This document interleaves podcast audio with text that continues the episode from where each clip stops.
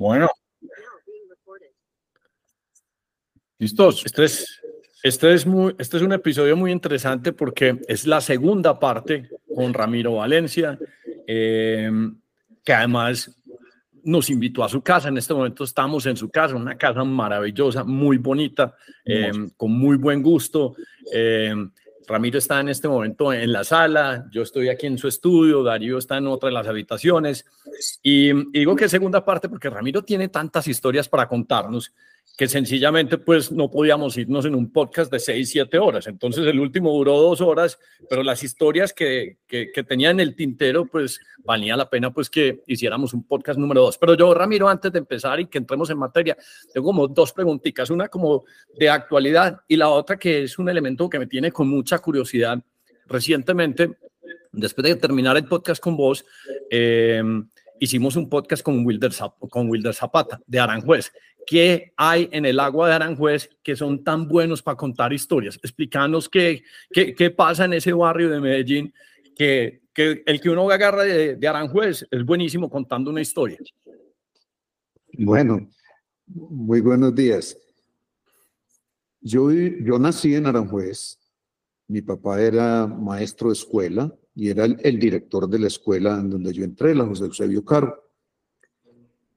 Y lo que yo recuerdo de niño era un ambiente cívico muy grande en los barrios. En el barrio, tanto digamos en el lado de San Francisco, que es donde eran los panecillos de San Nicolás, como en la parte de abajo, que era San Cayetano. Eh, los bazares, las procesiones, la sociedad de mejoras públicas, los eventos, de teatro, de música, la, la banda de guerra de los, del colegio, muchos colegios y muchas escuelas. Es un barrio muy atendido en ese, en ese sentido. Y era, era gente muy sencilla.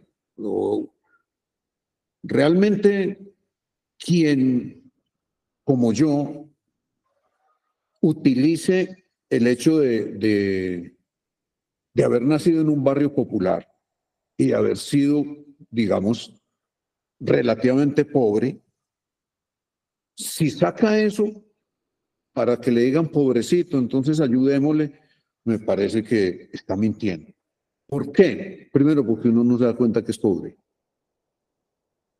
No, si yo les dijera a ustedes que yo sufrí que pobreza, miento, porque todos éramos iguales. Todos íbamos descalzos a la escuela, caminando siete cuadras. Entonces, yo nunca me di cuenta que, teníamos escasez. Todos éramos iguales. Eh, y eso es muy lindo. Entonces, había un ambiente muy cívico. El rosario de Aurora, que era un rosario que se hacía a las cinco de la mañana. Ustedes vieron el gentío. Entonces, las escuelas eh, eh, tenían en ese, en ese entonces maestros, distinto a que después fueron profesores. Y ahí hay una gran diferencia. Un maestro es el que es capaz de moldear una obra de arte cualquiera. Un profesor transmite conocimientos, pero no sabiduría. Y, y yo creo que los maestros antes que tenían vocación de maestros, no estaban sindicalizados partiendo por eso. Eh, nos transmitieron eso. El padre Barrientos en San Cayetano, por ejemplo, era un líder espectacular.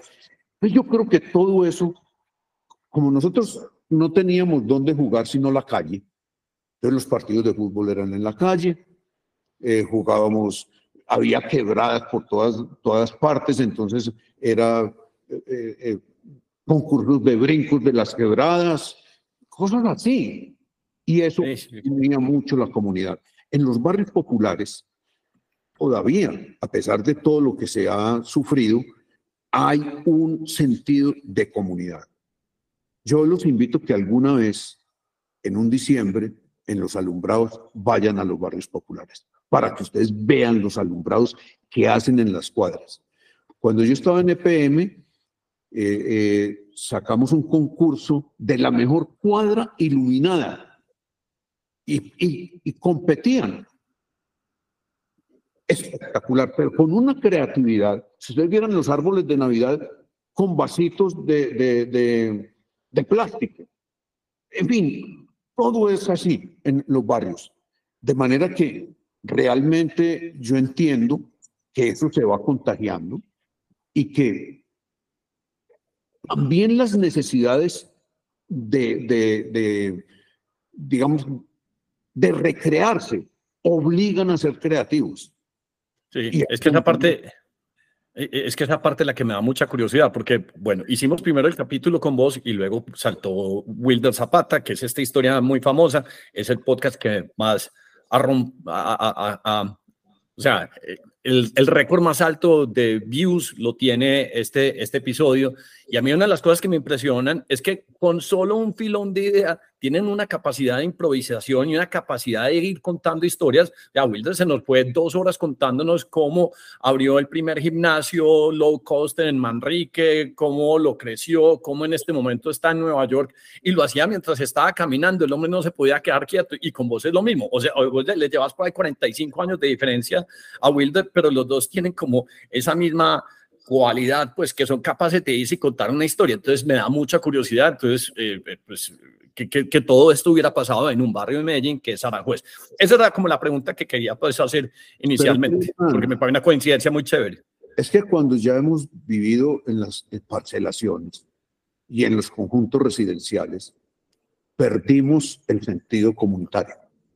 En el barrio, como vivíamos en la calle, era todo el sentido comunitario. Y usted lo va a ver, y no es solo Aranjuez, vaya Manrique, vaya Santa Cruz, vaya a la comuna eh, eh, eh, noroccidental. Usted se encuentra. Es más, usted, cuando uno lleva a un visitante a los barrios populares de Medellín, claro, tenemos barrios muy pobres, muy de tugurio, pero en general los barrios populares, usted le entrega a un habitante de esos barrios una casa de una habitación pero le da un lote y le asegura que a los seis meses tiene tres habitaciones y plancha. Es la creatividad que viene de la necesidad. Y yo creo que eso es lo que ha pasado en los barrios populares, que hay una creatividad artística maravillosa. Eh, de ahí han salido muchos escritores de los barrios populares. Y Aranjuez muy, muy especialmente, y salieron también todo el gran sicariato. también. Muchos amigos de mi niñez fueron sicarios después de Pablo. No jodas. Bueno, antes de que entremos pues en, la pregunta, pues eh, digamos que en la, historia que quedó pendiente, que es una muy interesante que nos vas a contar, eh, tu encuentro con el mono Jojoy, pues que ese va a ser un relato que mínimo creo que te vas a echar entre 30 o 60 minutos. Quiero que nos, nos actualices, porque es que para mí vos sos una persona de confianza a la cual uno le puede hacer preguntas eh, de temas complejos que uno no entiende. Por ejemplo, la ilustración que nos diste sobre el problema de Hidroituango nos dio a nosotros mucha claridad sobre ese problema. Pero hoy, pues tenemos uno que pasó esta semana. Explícanos por qué Daniel Quintero renunció y cuál es la estrategia detrás de eso, porque nosotros en este momento estamos como mirando para el techo, cuál es la estrategia, cuál es el movimiento. O sea, eh, eh, eh, el hombre que de verdad cree que tiene algún chance de ganar al renunciar y apoyar a Upegui, porque es que nosotros nos quedamos como un poquito mirando para el, techo y necesitamos a alguien que sea pues un maestro en el tema político, que nos explique y nos, ayude a interpretar pues qué son todos esos trinos, qué es ese mensaje, cuál es la razón. Hombre, voy a hacer una, a dar una opinión muy personal por lo que he trajinado pues en lo público. Yo creo que el problema que nos está pasando en Colombia es que la gente quiere llegar a lo público con intereses personales. Y no hablo solamente económicos, que también lo, llegan, sino de ascender. Y eso es legítimo. Pero cuando vos estás ejerciendo un cargo, cualquiera que sea, y estás preparando el otro, vos algo de este estás abandonando. Y algo estás negociando para que eso se dé. Entonces, eh, este señor Quintero, señor, eh, bueno, Quintero, eh, llegó por la alcaldía de Medellín como un terreno de paso. Y así lo trató. Y así manejó toda la problemática. Él no estaba ejerciendo la alcaldía. Él estaba pensando, porque, porque él, para mí, tiene ya el síndrome de Ibrus, El, que se creen mesías. Y, y si eso es chiquito, ¿cómo irá a ser grande? Entonces, sí es cierto que en alguna reunión dijo que estaba buscando 50, 100 millones de dólares porque eso le valía a la presidencia de Colombia o eso es un cuento. Bueno, no, no, no, no conozco ese, ese dato, pero, pero no le pongamos cifras. La gran verdad es que él no se enfocó en la alcaldía de Medellín. Con una gran equivocación, porque cuando vos desempeñas un cargo con dignidad, con eficacia, con cercanía a la comunidad. Y un alcalde tiene que unir la comunidad, no dividirla. Para eso es el alcalde de todos. Entonces, cuando vos estás pensando en el otro cargo o cómo ascender, porque se fue Hernán en la, en estamos. imagen. Aquí estamos, Ramiro. Sí, pero Hernán se fue en la imagen, no sé. Bueno. Puede que se haya quedado congelado. Tú, sigue, tranquilo, que aquí... Entonces, eh, eh, vos, no ejerces la alcaldía, vos no ejerces tu cargo, porque permanentemente en todo estás pensando en lo que sigue. Y eso es él. Entonces, a mi modo de ver, para que vean ustedes qué grado de soberbia en Sierra Quintero es una de dos. O realmente renunció para hacer campaña política a, sus eh, eh, candidatos. 20 días. No creo que tenga una gran efectividad. Eh, Pero ahí hay otro mensaje, ¿no, Ahí hay otros mensajes, ¿no? O sea, eso de renunciar, pues faltando un par de meses y a 28 días de, de, campaña, hay mucha cosa. Claro, uno, uno, es decir, no sabemos cuántas investigaciones están en curso eh, para, para, para Quintero. No sabemos si él conoce que algo vaya a estallar. No es lo mismo de alcalde y que lo suspendan al que yo renuncié pero fuera de eso, me parece que deja entrever claramente que es un hombre que no puede, mm, digamos, deponer sus intereses y su orgullo para cumplir una misión. No, si, si el candidato que gane es Fico, él no quiere hacer un empalme con Fico. Para nada. E, eso es una niñería.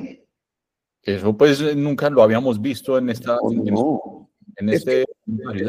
perdonen que yo les cuente una cosa. Yo era gobernador de Antioquia cuando la, la, se ganó la, la, la gobernación Álvaro Uribe. Álvaro Uribe, yo fui su secretario de Educación en su, en su alcaldía, gran amigo de nosotros, de mi hermano y mío, y, del casa. Pero se presentó ese enfrentamiento eh, eh, eh, por una pelea em, y una presencia de Mario Uribe y Fabio Valencia en la registraduría. Y fue un enfrentamiento muy duro. Tuve que ir yo a la registraduría esa noche porque el alcalde de Medellín de entonces no quiso ir a enfrentar el problema. Pero lo que quiero decir es, hubo una ruptura, digamos, en un momento determinado con, con, con Álvaro, pero yo era el gobernador. y tenía que hacer el empalme con él. Y tenía que ponerle el, escudo de Antioquia categoría oro para que él pudiera ponerlo también, porque protocolariamente, si uno no tiene esa, ese, ese distintivo, no lo puede otorgar. Por Dios, hay que poner todas las cosas para poder que la comunidad sea respetada. De manera que hay muchas cosas, mucha tela de dónde cortar. Y muchos mensajes, o sea, es que mandan unos mensajes siniestros, raros. Sí. Es, una, es, una, lástima que nos haya tocado vivir, sinceramente, Medellín. No creo, Medellín, hemos sufrido tantas cosas, no nos merecíamos que sufrir. No. No, no. Y, y, son unos mensajes sin escrúpulos, pues es como si hubieran sido los discípulos de Joseph Goebbels, porque todo es propaganda y nada es un mensaje como de construcción de ideas, sino todo es lo que sea lo más antagónico, pues para, para poder sembrar cizaña, que me parece una cosa tan extraña en alguien que quiere ser un dirigente y que quiere solucionar problemas. Hernán, cuatro años en eso, cuatro años.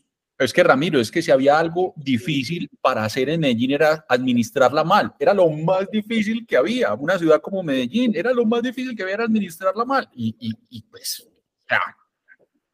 Este tipo lo logró. Lo logró. Lo logró y, y el cuestionamiento que le hacen para una alcaldía que tuvo nueve billones más de presupuesto, cuando le preguntan dónde están las obras. No. ¿Dónde están las obras? ¿Qué pasó con los colegios? ¿Qué pasó con los centros de salud? ¿Qué, ¿Qué, pasó con las vías? ¿Qué pasó con los jardines? Esta es la bomba que no, que no nos quiso tirar Nueva York, como en el capítulo anterior, el alcalde. Esta fue la bomba. Muy, muy, muy. Hombre, la audacia de la juventud es necesaria. ¿Por qué? Porque lógicamente también hay que remover cosas. Pero una cosa es la audacia. Una cosa es la audacia. Otra cosa es la estupidez. La, la, la, la patanería. Sí. Es que es de una patanería desobrada. Sí, sí. perdón, pero yo pregunto, yo pregunto, como, como la vez pasada tú decías que, que Petro lo, habían, lo habíamos creado hacía tantos años. Entonces, este Quintero hace cuánto también se está creando. O sea, ¿por qué, ¿por qué llega un tipo como él? ¿Cómo hace para llegar? No solo con el discurso de, de, de odio, pues, de que es que los uribistas y todo eso, sino cómo llega, por qué llega. Por lo que, sabes que yo tengo mi teoría y es porque se acabaron los gestores de opinión, que era un episodio que hicimos con Barriga de Sapo, con Juan Mario Giraldo, y la gente dejó de opinar y dejó de, de compartir su conocimiento y entonces los otros empezaron a llenar ese vacío, porque entonces las personas que han sido de, de, cargos importantes en empresas importantes se hicieron a, a, a un lado y cuando, cuando esta gente se hace a un lado, entonces uno ve que son otros los que llenan esos espacios. Entonces, el que no hace política se la hacen a él y, y, y, nosotros por ausentes fue que se creó ese vacío. Pero esa pregunta, esa pregunta está interesante porque Medellín no venía sufriendo, o sea, venía haciendo un proceso armonioso de, de uno y el otro y, y se sentía medianamente bien. Esa pregunta me parece me parece profundo. porque, se, entró por la mitad o por la puerta de atrás, o no sé por dónde fue que se entró y, y, y sin ninguna propuesta realmente de valor. O sea, sin, sin nada, ninguna capacidad de valor. Y algo se robó y por ahí se fue. Sí, pero, pero miren, e, eso, eso también tiene una construcción. Y, y ustedes tienen razón cuando traen eso a colación. Realmente digamos, todo lo que nos pasó a Medellín, porque se nos unieron todas las violencias y todos los males, y nosotros fuimos el epicentro de la lucha contra el narcotráfico como si fuera realmente solamente en Medellín, y la guerra la situó el gobierno Entonces, vinieron además, vino además la degeneración ética en muchos casos.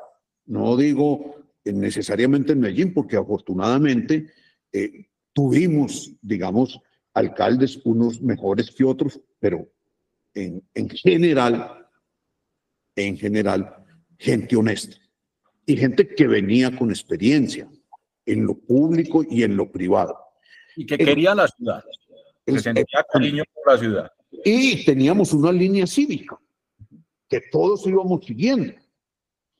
Entonces, se fueron, y ustedes tienen razón en eso, se fueron ausentando, digamos, los que estaban en el sector privado y se enconcharon en el sector privado. Yo le echo la culpa al sector privado, se enconcharon todos. Sí, sí, pero no es la culpa, es que como se convirtió ya en algo, digamos, que era perseguido el, en el sector público y que eran las investigaciones y que eran las denuncias, unas reales y otras, digamos, de, maldad. Entonces, se retrotrajeron. Era muy difícil que el, que el sector privado eh, eh, le prestara a uno funcionarios para cubrir unos cargos. Quizá el último, no, o no digo el último, pero a nosotros nos prestaron el sindicato antioqueño, quien fue el secretario de Hacienda de, de esa alcaldía, del doctor Juan, muchacho extraordinario, que era trabajador en el sindicato. Pero realmente, cuando ellos fueron artífices de la ciudad, de la creación de PM como ente autónomo, porque eso nació del sector privado. Y, entonces ellos sí nos acompañaban. Y yo, yo tengo que decirlo que en la experiencia mía, en, en, tanto en la alcaldía como en EPM, como en la gobernación, pero es uno el que tiene que acercar al sector privado también y a la academia. Entonces, la academia se separó a criticar nomás.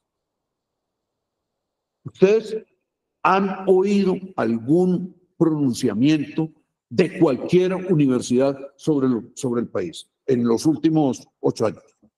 No, para nada. Y la academia. Entonces, entonces ellos no existen sino para hacer paros y para ser revoltosos. Y para reclamar la autonomía universitaria en donde no puede entrar la autoridad. ¿Qué nos están aportando en el análisis del país y de las propuestas? Porque es que, es que estarían llamados también a mirar, por ejemplo, la transición energética, que ninguno de los del gobierno sabe realmente qué es eso, y mucho menos Petro. Pero la debería decir un momentico y mirar las posiciones. Entonces se fue fueron dejando solo, digamos, a eso, a, al sector público como tal. Pero a mí me parece que la debacle empieza cuando se diluyen ya los partidos. Ustedes se encuentran en las, en las democracias del mundo. Pues en las, en las comunistas no hay ningún partido. Eh, ahí no hay, eso no es democracia, pero en las democracias son dos, tres, cuatro partidos que tienen una ideología, que tienen un programa, que se reúnen a discutir el programa del partido y es el que le proponen a la gente. Nosotros tenemos 72 partidos, partiditos, eh, comunidades representativas, grupo de ciudadanos, por Dios. Y de ahí nació eso. Porque empezó cada uno a ser el líder de su pedacito. Lo que nosotros tenemos son partidos de garaje. Y, y nosotros tenemos unos expresidentes que han sido, y hablo de todos, inferiores a la situación histórica que estamos viviendo. No es posible que Samper, eh, Juan Manuel Santos, el, el Duque, eh, Pastrana. Pastrana, no estén reunidos, señores, ¿Qué está pasando? Es que, es que nosotros vamos Miren, vamos para una crisis energética peor que la del 92, con las barbaridades que está haciendo el gobierno, que no entiende. Es, una fraseología. Ustedes ven a, Petro y se echa un discurso que no sabe qué significa. Entonces nos tenemos que ir a, a copular con las estrellas. Entonces, eso también permitió esos pequeños liderazgos y nos convertimos en, en, una serie de partiditos y de movimientos unipersonales, unipersonales. Entonces, claro, no hay quien piense el país. No hay. Ustedes tienen toda la razón. ¿Dónde están quienes tienen la experiencia para decir, bueno, hay que cambiar cosas? Por supuesto que hay que cambiar cosas. Ya decíamos la vez pasada, un país no puede aguantar el 42% de pobreza. Pero la pobreza no se eh, combate con subsidios. No, no, no, no. Subsidios es justamente la estrategia de la izquierda recalcitrante para mantener la pobreza y mantenerse ellos vigentes. No es más, porque mantienen la ilusión de la ayuda. Pero, pero no, un país no aguanta subsidios. Vamos, vamos para una crisis. El año entrante va a ser un año bien complicado de la economía. Por todo el tema energético. Eh, explícanos, danos un poquito pues, de la radiografía en este momento, vos que fuiste ministro de Minas, de la situación energética y por qué, digamos que aunque esta transición a recursos renovables parece tan loable, realmente es un tiro en el pie lo que estamos haciendo. Y un país sin independencia energética se puede meter y frenar la economía en un grado, pues, tan grande que, que realmente el, que no tenga soberanía energética se mete en los problemas. Y uno, la mitad de los conflictos que hemos tenido en los últimos 60, 70 años eh, eh, ha sido por, por peleas para quién controla y quién maneja la energía en el mundo. Desde la guerra en el Medio Oriente hasta lo que está pasando ahorita, pues, eh, en Ucrania, que es básicamente como controlan ese país que es una despensa de recursos energéticos. Así es, así es. Pero miren esto es que la ignorancia es atrevida.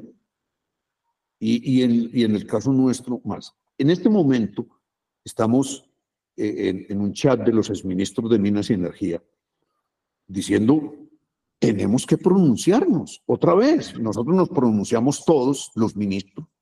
a mí eso me parece rarísimo que no los, que no los agarren a ustedes a preguntarles, todos exministros con todo ese conocimiento. Pero es que, pero es que no les interesa.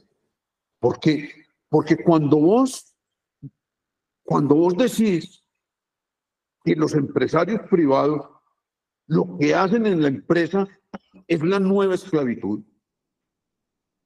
y que los, eh, los trabajadores todos son una nueva forma de esclavos. Cuando vos como presidente de la República decís que vas a poner a las acciones comunales atender y mantener la fibra óptica del país y las redes de energía. Por Dios, que porque unas empresas se están llevando las utilidades. Entonces, tenés una concepción de pauperización del país. ¿Cómo me van a decir a mí que le van a entregar, digamos, eh, eh, las carreteras no concesionadas, sino a las acciones comunales y a las comunidades indígenas. Y estamos callados. Y cada día nos dicen una cosa de ese, de ese talante. No hay, hay algunos ministros entienden esto, pues entienden el país, pero el gobierno como tal no. Presidente no, no le cree a los ministros, ni se reúne con ellos, ni hace acuerdos. Él es mi Dios. Hombre, entonces, eso es lo que nos pasó. Y eso está pasando en las ciudades. Es que, es que ahora me perdonan, con excepciones, pero tenemos dirigentes de tercera y cuarta categoría. Totalmente. De tercera y cuarta categoría. Ustedes saben de tecnología, hombre. Si algún día se encuentran con el, con el Quintero, planteenle una cosita de medio centímetro de profundidad de tecnología. No sabe. No tiene. Está bien que no sepa, pero reconozca, porque usted lo que tiene que entender es el lenguaje que le están dando para usted trazar la política. Porque hay gente que es experta en eso. Entonces uno tiene, los oye, pero es que este no oye, es que, es que él es experto. Y, y los medios de comunicación, que es otro, otro de los factores que están influyendo en eso. Problema. Claro, están agrandando. Mire, a, a usted le, le, le entrevistan a Quintero, dicen las pero como no saben nada tampoco los periodistas, no saben preguntar. Entonces se quedan en la nata de arriba y van sacando los cosas y como no les interesa, sino el rating. Es que, es que vamos a lo mismo. Tráfico, views, tráfico, views, clics. Yo, yo fui de la mesa de Caracol, ya como exministro. Y un día le decía yo a Darío Darío, pero ayer planteamos este tema, es de profundidad, ¿por qué no le hacemos seguimiento? Y yo, no, no, no, Ramiro, eso pasó ayer. Ahora estamos en otra cosa. Entonces, fíjense ustedes, yo creo que nosotros tenemos que ser desde la academia, desde la dirigencia, desde este tipo de, de iniciativas como la de ustedes, de plantear cosas con sinceridad y, y profundas y buscar Sí. gente que sepa. No, Mire, mire, por ejemplo, Hernán, valdría la pena que dos o tres que sepan de eso hablaran de la transición energética. sí. Usted sabe, para decirle solo un dato, cuánto ha sido el aumento del- de la temperatura del planeta en 100 años. Un grado y medio. Un grado y medio. Todos los pronósticos que han hecho desde hace 40 o 50 años, ¿qué es lo que va a pasar? No ha pasado.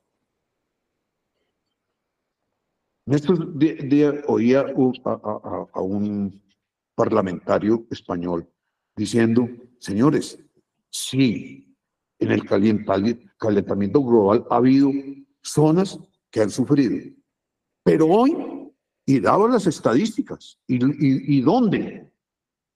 El planeta es más verde. Porque el CO2 ayuda también a eso. O sea, nos metemos en el cascarón de arriba, que es el que trae audiencia, pero no nos metemos a lo profundo. Entonces nos vamos a enloquecer. Miren, si entramos a una crisis energética por lo que está planteando este gobierno, está diciendo que las generadoras deben ser de las comunidades. Eh, eh, un poquito para recordar crisis energética, Ramiro, un poquito para re- recordarle a la gente crisis energética. Yo me acuerdo más o menos en el 91, 92, esos fueron los apagones que hubo con Gaviria, que, eh, que hubo que cambiar el horario en Colombia. Creo que todo el mundo lo pusieron a madrugar porque no había luz y eso era una cosa que básicamente frenó la economía de un talante y- y digamos que es como si, como si vos hoy te, te- ganaras 100 y, y pasado mañana entonces solo te vas a ganar 60, porque es que no tenés como prender las luces del resto de tu fábrica y no tenés como activar la flota de carros o de taxis o lo que tengas, porque sencillamente no tenés la energía para poderlos operar. Es que eso es un problema muy berraco, cuando uno llega y frena a un país por energía. Por ejemplo, se, se adjudicaron unos megavatios en proyectos que deben entrar, por ejemplo, Hidroituango. Pues resulta que ya de eso, más de la mitad no, no, no son viables por los cambios que, que ha habido. Entonces, si, si esta crisis se da, 36 empresas de generadoras van a entrar en crisis. Entonces, ¿quién lleva la energía? ¿Cómo la generamos? Con, con señales de humo con los indígenas. No, no, pues, no, tiene energía. Pues, o sea, hace, hace, hace 30, cuando hubo la, esta crisis, pues, pero aquí pensando mientras los escuchaba yo, y entonces, pues, ahora que tenemos internet y que somos tan internet dependientes, sin energía no hay internet. O sea, comunicados. Antes, al contrario, pues uno cogía el teléfono y estaba la, la conexión eh, análoga, pero ahora. Claro, no, y, y, por ejemplo, ¿cómo pretende usted que de un día para otro acaba el, la, la, actividad extractiva? Entonces, ¿con qué vamos a hacer?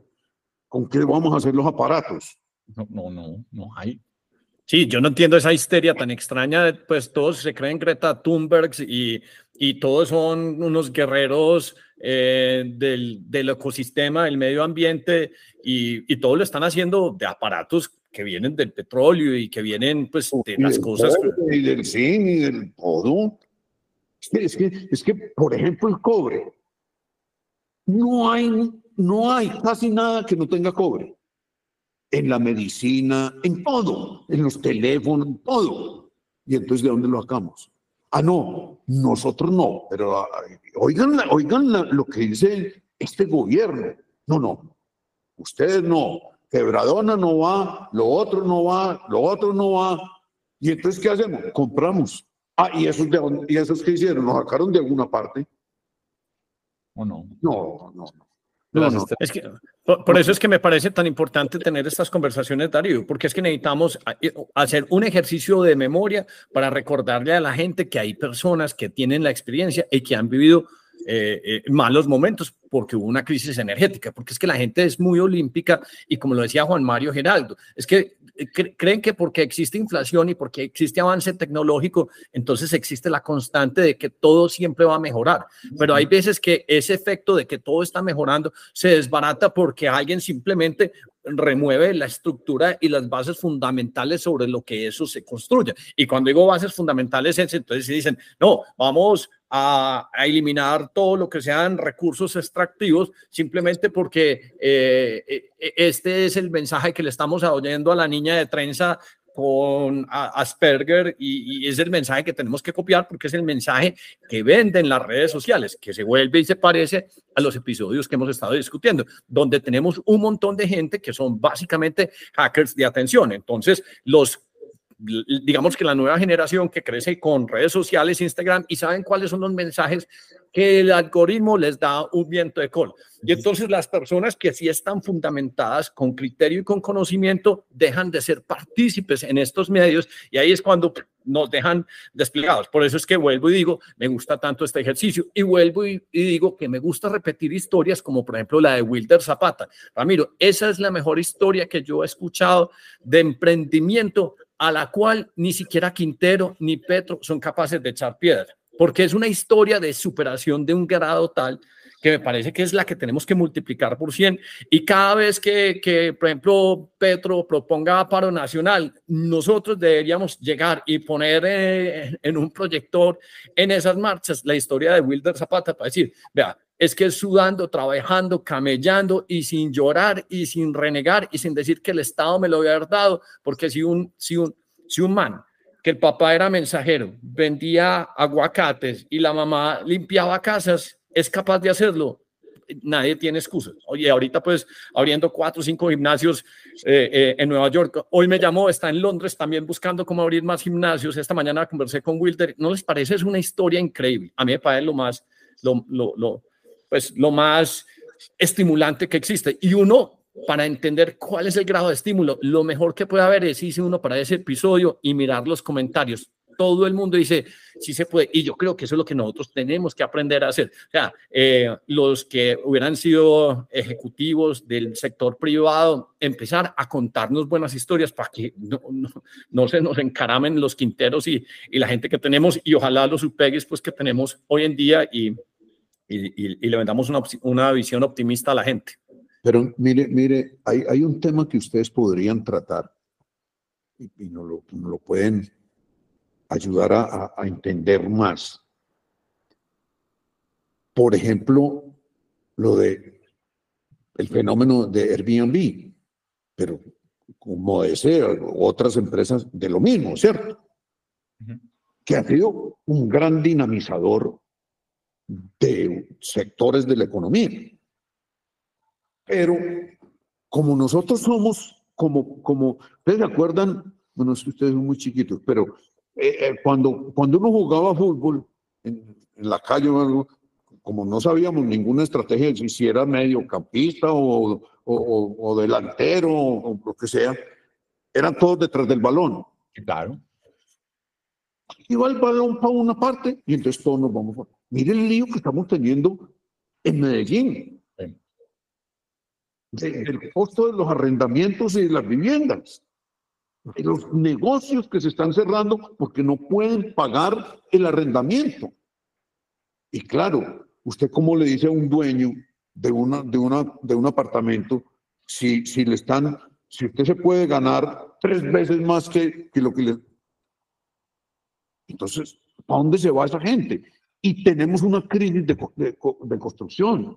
Miren lo que ha bajado la construcción en este país. Sí, eh, a mí me contaba Lucas, Lucas Gómez. Que vamos a tener en el país 45 mil nómadas digitales. Maravilloso. Pero tenemos que ver que no podemos ir todos detrás del balón. Es que eso tiene que regar otra serie de servicios. Y, ahí es donde está la visión de los gobernantes. ¿Qué nos pasó con el apagón? Y nos cogió un consumo de energía fuerte de la población y de las empresas y un fenómeno del niño y nos dejó sin generación de energía. Apagón. Entonces, para, para volver a la pregunta,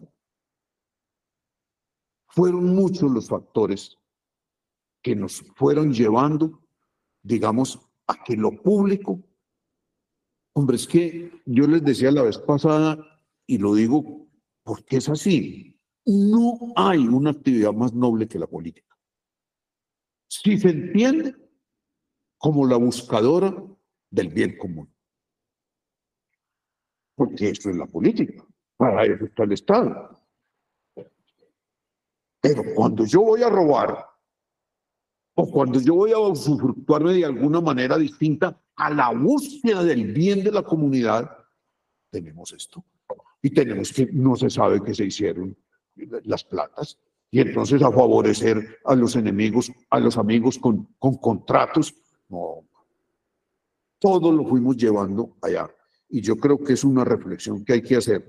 Y en, las próximas elecciones en, en octubre, Dios quiera, que haya no una extensión del 50%, sino que entendamos que estamos a media cuadra del precipicio. A media cuadra del precipicio, esa me gusta. Eh, media cuadra del precipicio. Em, y bueno, sí, ese es un mensaje que, que, creo que, gordo, ese es, otro TikTok, a media cuadra del precipicio. Eh, muy buena. Este, como nos gusta hacer memoria aquí en el podcast, y yo creo que esa es una de las cosas importantes, o sea, uno recordarle a la gente. Nosotros ya vimos que cuando tuviste esa reunión con Pablo Escobar, yo no fue, no sé si eso eh, fuiste muy valiente o, o, o, se te cruzaron los cables, pues porque para uno tener una reunión como la que tuviste, eh, eh pues se necesita un poquito, pues, de, sí, no sé, estar chiflado o ser valiente. Y lo más charro es que después de que terminamos el podcast, me decías, no, la de Pablo Escobar no me dio miedo. La que me dio miedo fue la que tuve con el mono Jojoy. Entonces, ¿por qué nos, no, no, no nos pones en época? ¿Por qué terminaste con el mono Jojoy? ¿Y por qué esa sí te dio más susto y miedo que la que tuviste con Pablo Escobar? En esa época eras ministro de Minas. No, no, era gerente de empresas públicas. Pero ah. una pequeña intro, Hernán, si, quieres, porque como nos escuchan de otros países, ¿quién era el mono Jojoy? Un poquito ahí como una previa. Bueno, el, el, mono Jojoy era Jorge Briseño, eh, era el, comandante en jefe de las huestes de las FARC.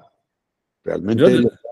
Uno de los grupos, o sea, el comandante más sangriento que ha tenido, digamos, que este grupo guerrillero.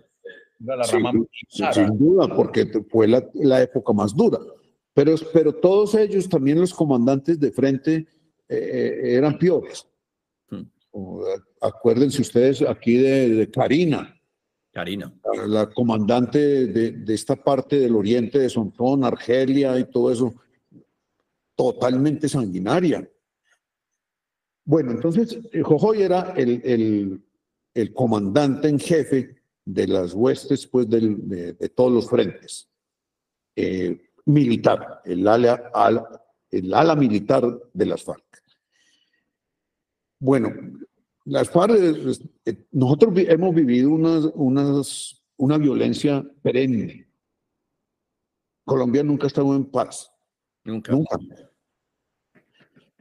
Pero del 60 para acá, eh, del 1960, ya fue realmente la, el nacimiento con, con, lo de Cuba y todo eso de los dos grandes grupos, el ELN y, y las FARC. Eh, las FARC más un, un grupo guerrillero de, de, lo rural. Y el ELN, digamos, más intelectual, eh, más eh, de otra línea, que era el marxismo-leninismo. Y, y esos dos grupos, pues, fueron los más fuertes. Pero nosotros tuvimos en un momento, es que nosotros tuvimos seis o siete violencias que se, que se entrelazaban, de, de todo tipo. Eso era, realmente fue una, una época macabra para el país. Muy bien. Entonces, ellos en la búsqueda por el poder y siguiendo pues todos los lineamientos internacionales, los unos desde Moscú, eh, los otros desde China, eran distintos.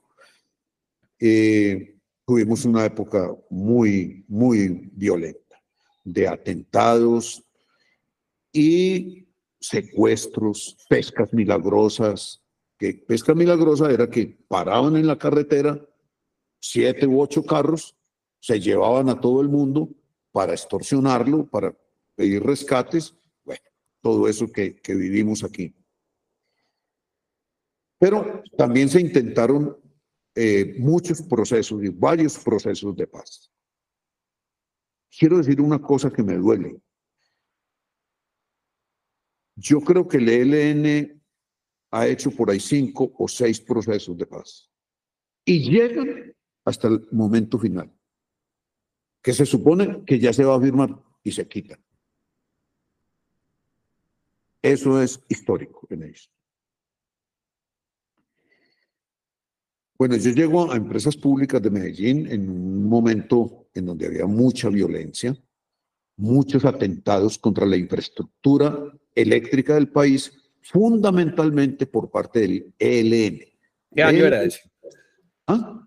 ¿Qué año era ese cuando llegaste? Yo llegué a, EPM en el 1998. Ok.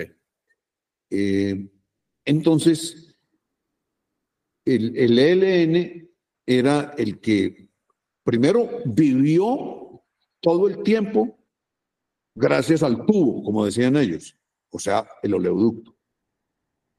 Sí, que lo volaban Cañón Limón Coveñas, vivía volado. les cuento, cuando fui ministro de Minas y Energía, seis meses estuvo inutilizado el oleoducto Cañón Limón Coveñas. Y ellos extorsionaban con eso. Muy bien. Entonces, el ELN era, digamos, la guerrilla, el grupo, eh, digamos, de guerrillero que más atentaba contra la infraestructura energética del país. Las FARC hacía tomas de, de, municipios, en fin, pero era, digamos, más rural. Y entraba a las ciudades con unos comandos, pero el ELN tenía ahí una, una preeminencia. Pero se inició en la época del presidente Pastrana eh, el, famoso negociación en, el Caguán.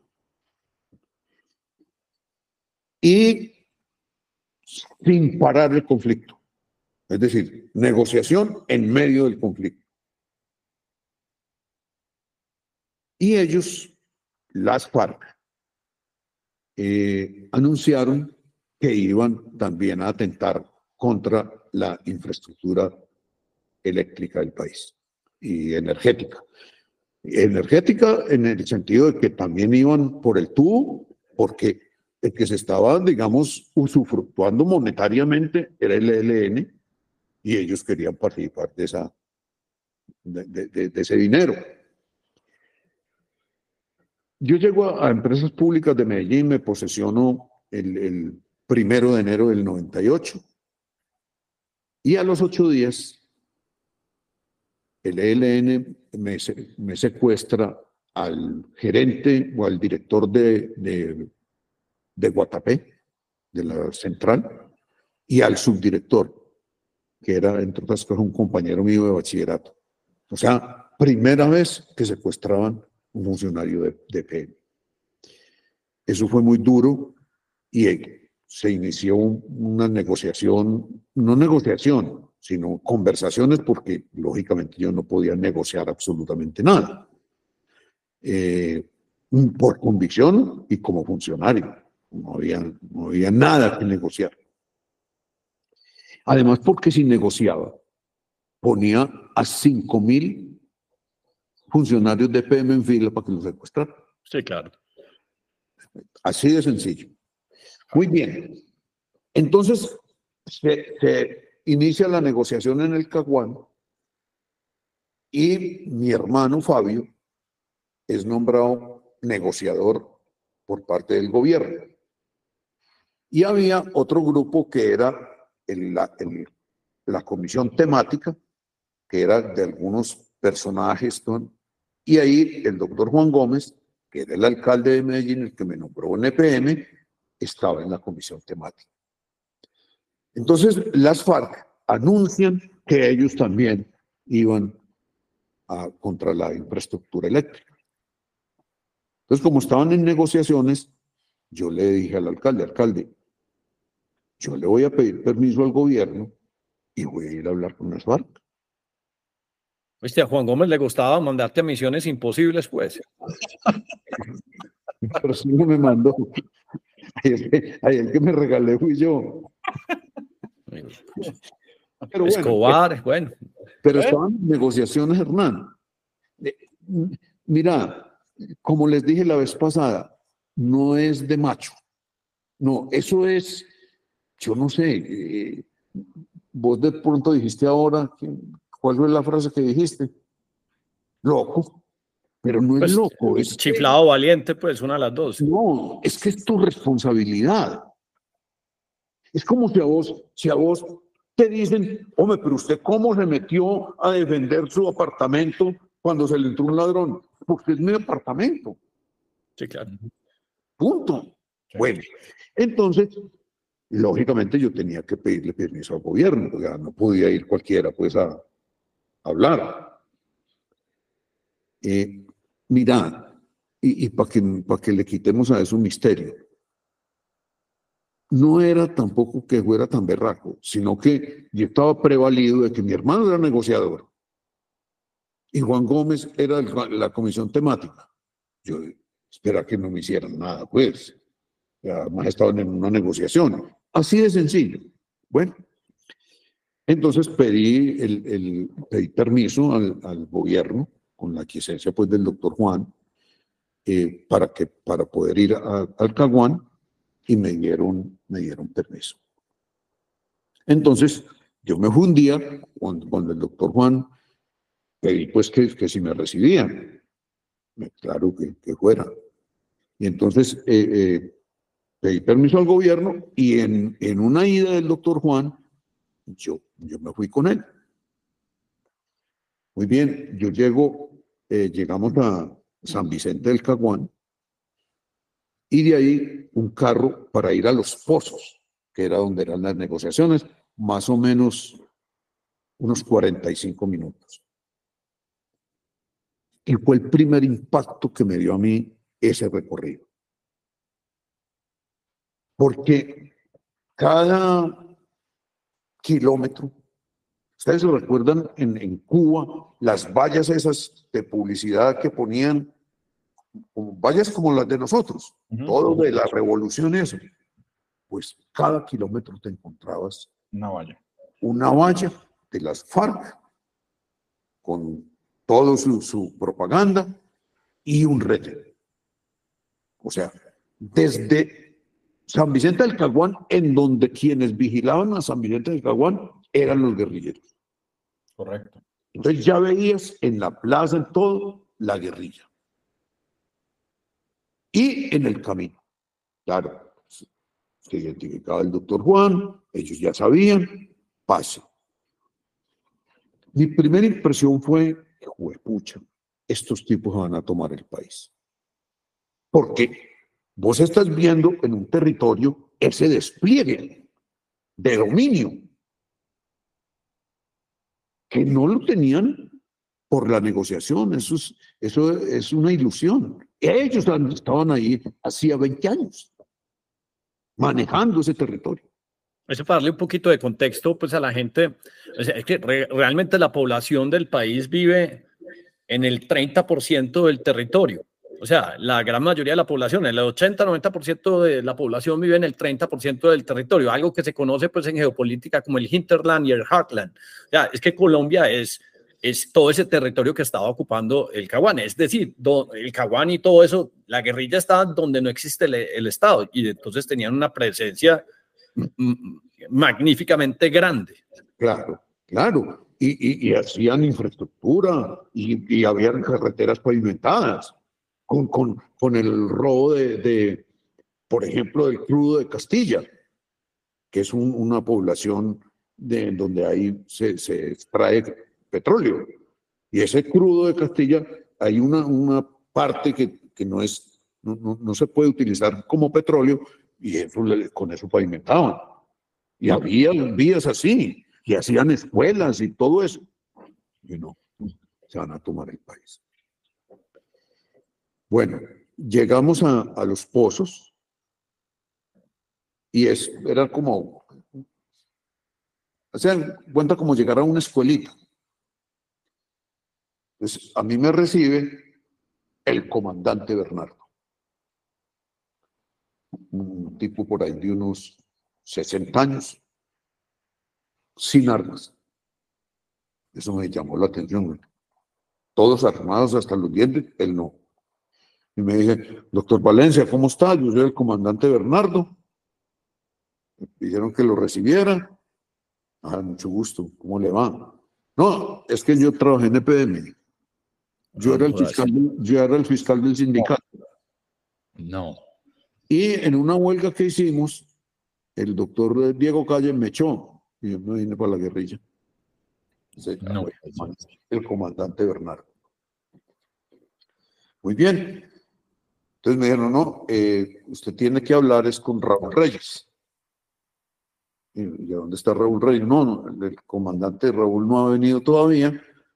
Y entonces me, entraron a una piecita, era como una escuelita, y me dijo, ah, ya, ya vienen para conversar con usted, alguien de nosotros, Pablo Catatum, uno de los comandantes importantes. Estuvimos hablando con Pablo Catatumbo de 10 de la, de la mañana a 2 de la tarde. Eh, un tipo muy amplio. Yo lo notaba muy aburrido en la guerrilla. Decía, hombre, esto, esto no es vida para nosotros eh, tenemos un ideal y lo, y lo luchamos, pero me insistía mucho, ustedes tienen que hablar es con Alfonso Cano. Alfonso Cano, Alfonso Cano, un comandante guerrillero, profesional, quizá de, la, de las FARC habían algunos profesionales, eh, más, más ideológico era el ELN, siempre de, de sus fundadores y todo eso, Este era más rural, pero había, había varios profesionales. Eh, y me decía, porque es que una guerra así no tiene sentido. Bueno, ellos tienen un café. Todos hablan lo mismo. Bueno, pero yo hablé con él ahí. Entonces yo le dije, Pablo, pero es que, pero esto qué, esto qué va de la destrucción del país. Ustedes están destruyendo el país. Los atentados a, escuelas, a, infraestructura del país, de, de la comunidad, a no ser la infraestructura del enemigo. Y en la guerra se ataca la infraestructura del enemigo. Pero para eso estamos. Pues hablen. Y me decía, mire, ustedes creen que la vida de nosotros es muy fácil. Nosotros vivimos en un campamento. Nosotros vivimos en, una, debajo de una carpa. Por ejemplo, yo no tengo una, una pared donde colgar un cuadro. Porque yo, mi vida es en una carpa. Yo no tengo espacio de intimidad. Si estoy con mi compañera, todo el campamento me oye. Nosotros no tenemos un inodoro, porque vamos hacer las necesidades al campo. Entonces, no es vida tampoco para nosotros, una vida agradable. Y fuera de eso, siempre eh, en la zozobra de un ataque del ejército, todo eso. Entonces yo le decía, sí, pero, pero, es porque ustedes quisieron. Y claro, pero es un ideal de, de, transformar cosas que nosotros creemos que son injustas. Todo, ese, todo eso eh, es, conversación, eh, digamos, en, la mañana, me contaba de todo. Ese, ese era Catatumbo. Sí, Pablo Catatumbo que ahora pues es, uno que está en, el, está en el Congreso. Correcto. Eh, muy bien, hablamos pues mucho rato. Él me decía que me, me, decía una cosa muy muy interesante. Me dijo, mire, los generales de la República de Colombia, nosotros los respetamos mucho. Porque esos generales nunca se han metido con nuestras familias. Ellos han entendido que la guerra es con nosotros pero no, y eso es una cosa de honor. La pelea es con nosotros, con los que estamos aquí en la guerrilla, no con la familia que está afuera, no tiene nada que ver. Pero eso sí, nos encontramos y nos damos bala. Pero realmente es, pues, de, admirar. Bueno, almorzamos ahí en ese, en ese pedacito, en una, como en una oficinita. Y por ahí a las dos y media de la tarde eh, me dijeron, no, ya, ya llegó el comandante Reyes, entonces él lo va a recibir. Me llevaron donde el comandante Reyes, ya ahí conocí a Simón Trinidad, que es el que está en, otro comandante que está en Estados Unidos, extraditado. Sí. O sea, te presentaron a todos. No, de, de Entonces, ya salgo yo con él, con ellos dos, con el comandante Reyes, y el comandante Reyes estaba en una, en una, es una carpa y un escritorio. El comandante Reyes, pues si vos lo ves como militar, insignificante. Sí, porque era un tipo bajito. No, sí, claro, más bajito que yo, imagínate. Bajito, gordito, sí. Gordito, de gafitas, ahí con un escritorio.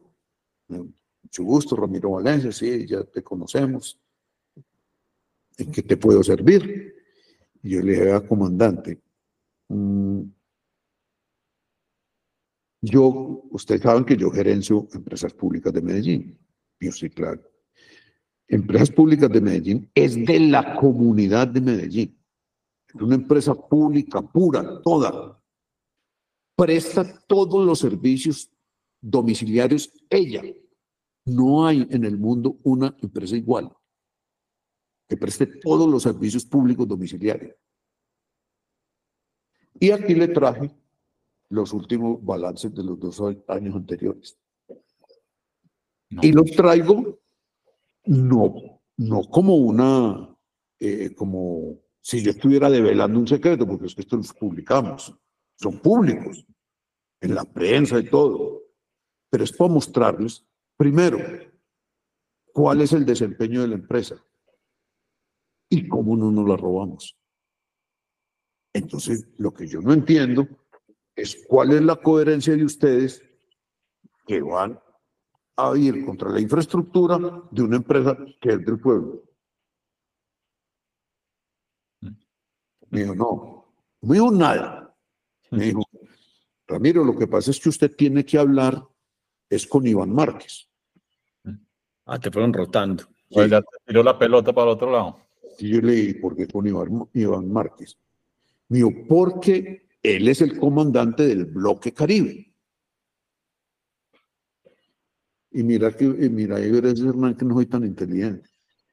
Eh, y le digo, ¿y, por, y qué tengo que, que ver nosotros con el bloque Caribe si yo soy de Antioquia? Digo, claro, y es que Antioquia no es Caribe. Pues claro, es el segundo departamento Caribe del país. El que tiene más costa es el segundo que tiene más costa, Caribe. Eso lo, eso lo aprendí con el episodio de Cristian Jalavey, sí, que Antioquia es el departamento con mayor línea costera. Nosotros hemos vivido de espaldas al mar cuando somos Caribe. Sí. Es un error de nosotros, y porque como era el Carriel y la Ruana, aún por Caucasia. Bueno, entonces a yo le dije, bueno, ¿y él dónde está? mío? no, no, no, no está aquí, pero es con él con, que tienes, con quien tienes que hablar. Ahí se acabó la reunión. Listo, entonces ya me devolví. Y bueno, entonces yo voy a pedir una cita con, con él. Estaba yo, era un lunes, porque yo hacía los lunes comité de gerencia, como a los 15 días, que lo llama Iván Ríos, otro comandante. Iván Ríos fue al que le, un subalterno le cortó la mano, lo mató y le cortó la mano y se la llevó a, a los comandantes para mostrar pues que, se, que lo había matado. Vaya al gobierno. Iván Ríos, país. Pero que eh, Iván Ríos al teléfono, comandante que está allá en el Caguán, así. Yo, Ramiro, ¿cómo estás? Bien, bien, hombre, comandante. Ve, es que eh, para que vengas mañana, había comité temático al otro día, para que vengas mañana, que entonces te, va a recibir eh, Iván Márquez. Yo, quiero hacer un paréntesis, un paréntesis aquí porque es que eh, es que me impresiona mucho todo lo que nos ha tocado a nosotros, Darío, pues y lo que le ha tocado toda esta, todo, esta, estos líderes empresariales. ¿Usted imagina uno tiene que contestar el teléfono? Pues uno por vacunas, que nos contó Wilder en el episodio pasado, uno hablando con guerrilleros. Es que en Colombia siempre es que nos ha tocado unas cosas muy de para arriba, para que después sean tan críticos desarraigados de que no, que es que eh, Uribe tal cosa. No, pues que gerentes, presidentes de compañía teniendo que lidiar con tamaño chicharrón. ¿No te parece? Eh, vos le contás esta historia a un gringo, a un argentino, a un español. Dicen, eh, ustedes porque no hacen más películas, porque no venden más contenido, porque es que en cualquier, no tiene que ser uno el malo, sino cualquier empresario le toca lidiar con estas cosas que me tan complejas. No, pero es que tenés toda la razón, Hernán. Todo esto que vivimos y los malos somos nosotros. hoy son los próceres. Sí, son los próceres. dan las lecciones de, de, ética. Mandela. Dios. Los Mandela. Ese, ese planteamiento, señores, es que, es que veamos la historia. Saquemos pues las atrocidades de las FARC y del ELN Ah, no, esas no. Esas en la JEP no valen. Hmm. No, es, es, es un desbalance. Y no lo dejamos meter. yo, yo, no te quería desviar, pero entonces Iván Márquez en el teléfono, comandante, después de Ríos Márquez. No, no, pero era. Entonces yo le dije, no, no, no, un momentico, si yo no acaso puedo ir saliendo así, yo tengo que hablar con el gobierno, que me dé permiso. No, Yo les aviso cuándo puedo ir. ¿Cómo le parece? Entonces, venga de mañana. No. Muy bien. Se arreglé todo. Tenía comisión temática el doctor Juan y fuimos para allá. Ya, ya me recibió, fue eh, eh, el, que les dije ahorita, que está en Estados Unidos. Simón, eh, Simón, Trinidad. Simón Trinidad. con la compañera, una negra muy linda, de Becerril, Lucerito se llamaba, con un tigrillo aquí. Esa era la mascota. Bueno, ya eh, hablando pues con Simón Trinidad, y la del mismo discurso. Todo lo que me dijo Pablo Catatumbo de la, de la infraestructura del enemigo, de, de todo, todo es un, discurso aprendido. Muy bien estructurado y muy bien repetido. Sí, muy bien repetido, un tipo, un tipo muy, es muy prestante, que fue gerente del Banco de Comercio de en Valledupar. Correcto. correcto. Muy bien. Y pasaba pues el, el tiempo y el tiempo hasta que Uy, entonces, ¿qué? ¿Dónde, dónde está pues Briseño? Yo no le decía el mono Jojoy porque yo no le decía el mono Jojoy, sino Briseño. ¿Y dónde está Briseño? No, no, espérate que nos digan a ver dónde te va a recibir. Bueno, como a las 3 de la tarde, me dicen, ya te va a recibir Briseño. Ah, no, te va a recibir, era Iván Marcos, pero me dijeron, pero es que Briseño también quiere hablar contigo. ¿Y vos seguías con el gerente de, de Guatapé secuestrado en ese momento? No, no, ya, ya lo, lo, habían soltado. Lo soltaron como a los seis meses al gerente, sí. A los meses. Bueno, entonces, eh, pero, ese, pero a, él los, a él lo secuestró el LLN, no los parques. Entonces, eh, ah, bueno, yo, yo, hablo también con, con Briseño. Todas las tres de la tarde, sí nos va a recibir. ¿Dónde? Ah, no, él está en otro campamento. Pero ¿y de aquí a ese campamento cuánto hay? por ahí dos horas y media. Y le digo, no, si no puedo. Entonces, ¿cómo vuelvo para devolverme para, para Medellín? Que tenemos que ir en un avión particular, pues contratado, una avioneta, pero que tiene que llegar a, lo, a la Herrera antes de las seis. De las seis, claro. Ah, no, tenés que dormir aquí. Te quiero un momentito. Entonces, eh, entonces no, vamos donde el alcalde. El alcalde está en reunión temática. Entonces le dije, alcalde, yo fui con Pablo Catatumbo y con Simón Trinidad a, hablar con el doctor Juan. Le mira, me dijeron pues que viniera, que me iba a recibir eh, eh, Iván Márquez. Iván Márquez no aparece, pero que, que el Briseño quiere hablar conmigo también. Entonces, ¿qué, qué hacemos? Pues que me tengo que quedar aquí. Porque es, gracioso, es, gracioso, es gracioso que en el fondo hasta burócratas eran, ¿no? Sí. Entonces, entonces le, le, le dije, Juan, y me dijo, eh, Juan abre los ojos y me dice, ¿y vos te quedas? Y le sí, me trae a dormir al batallón cazadores, que es donde dormían los que estaban negociando en el ejército. Si me traen ahí, si ellos se comprometen que me traen a dormir ahí, yo voy y vengo a dormir ahí.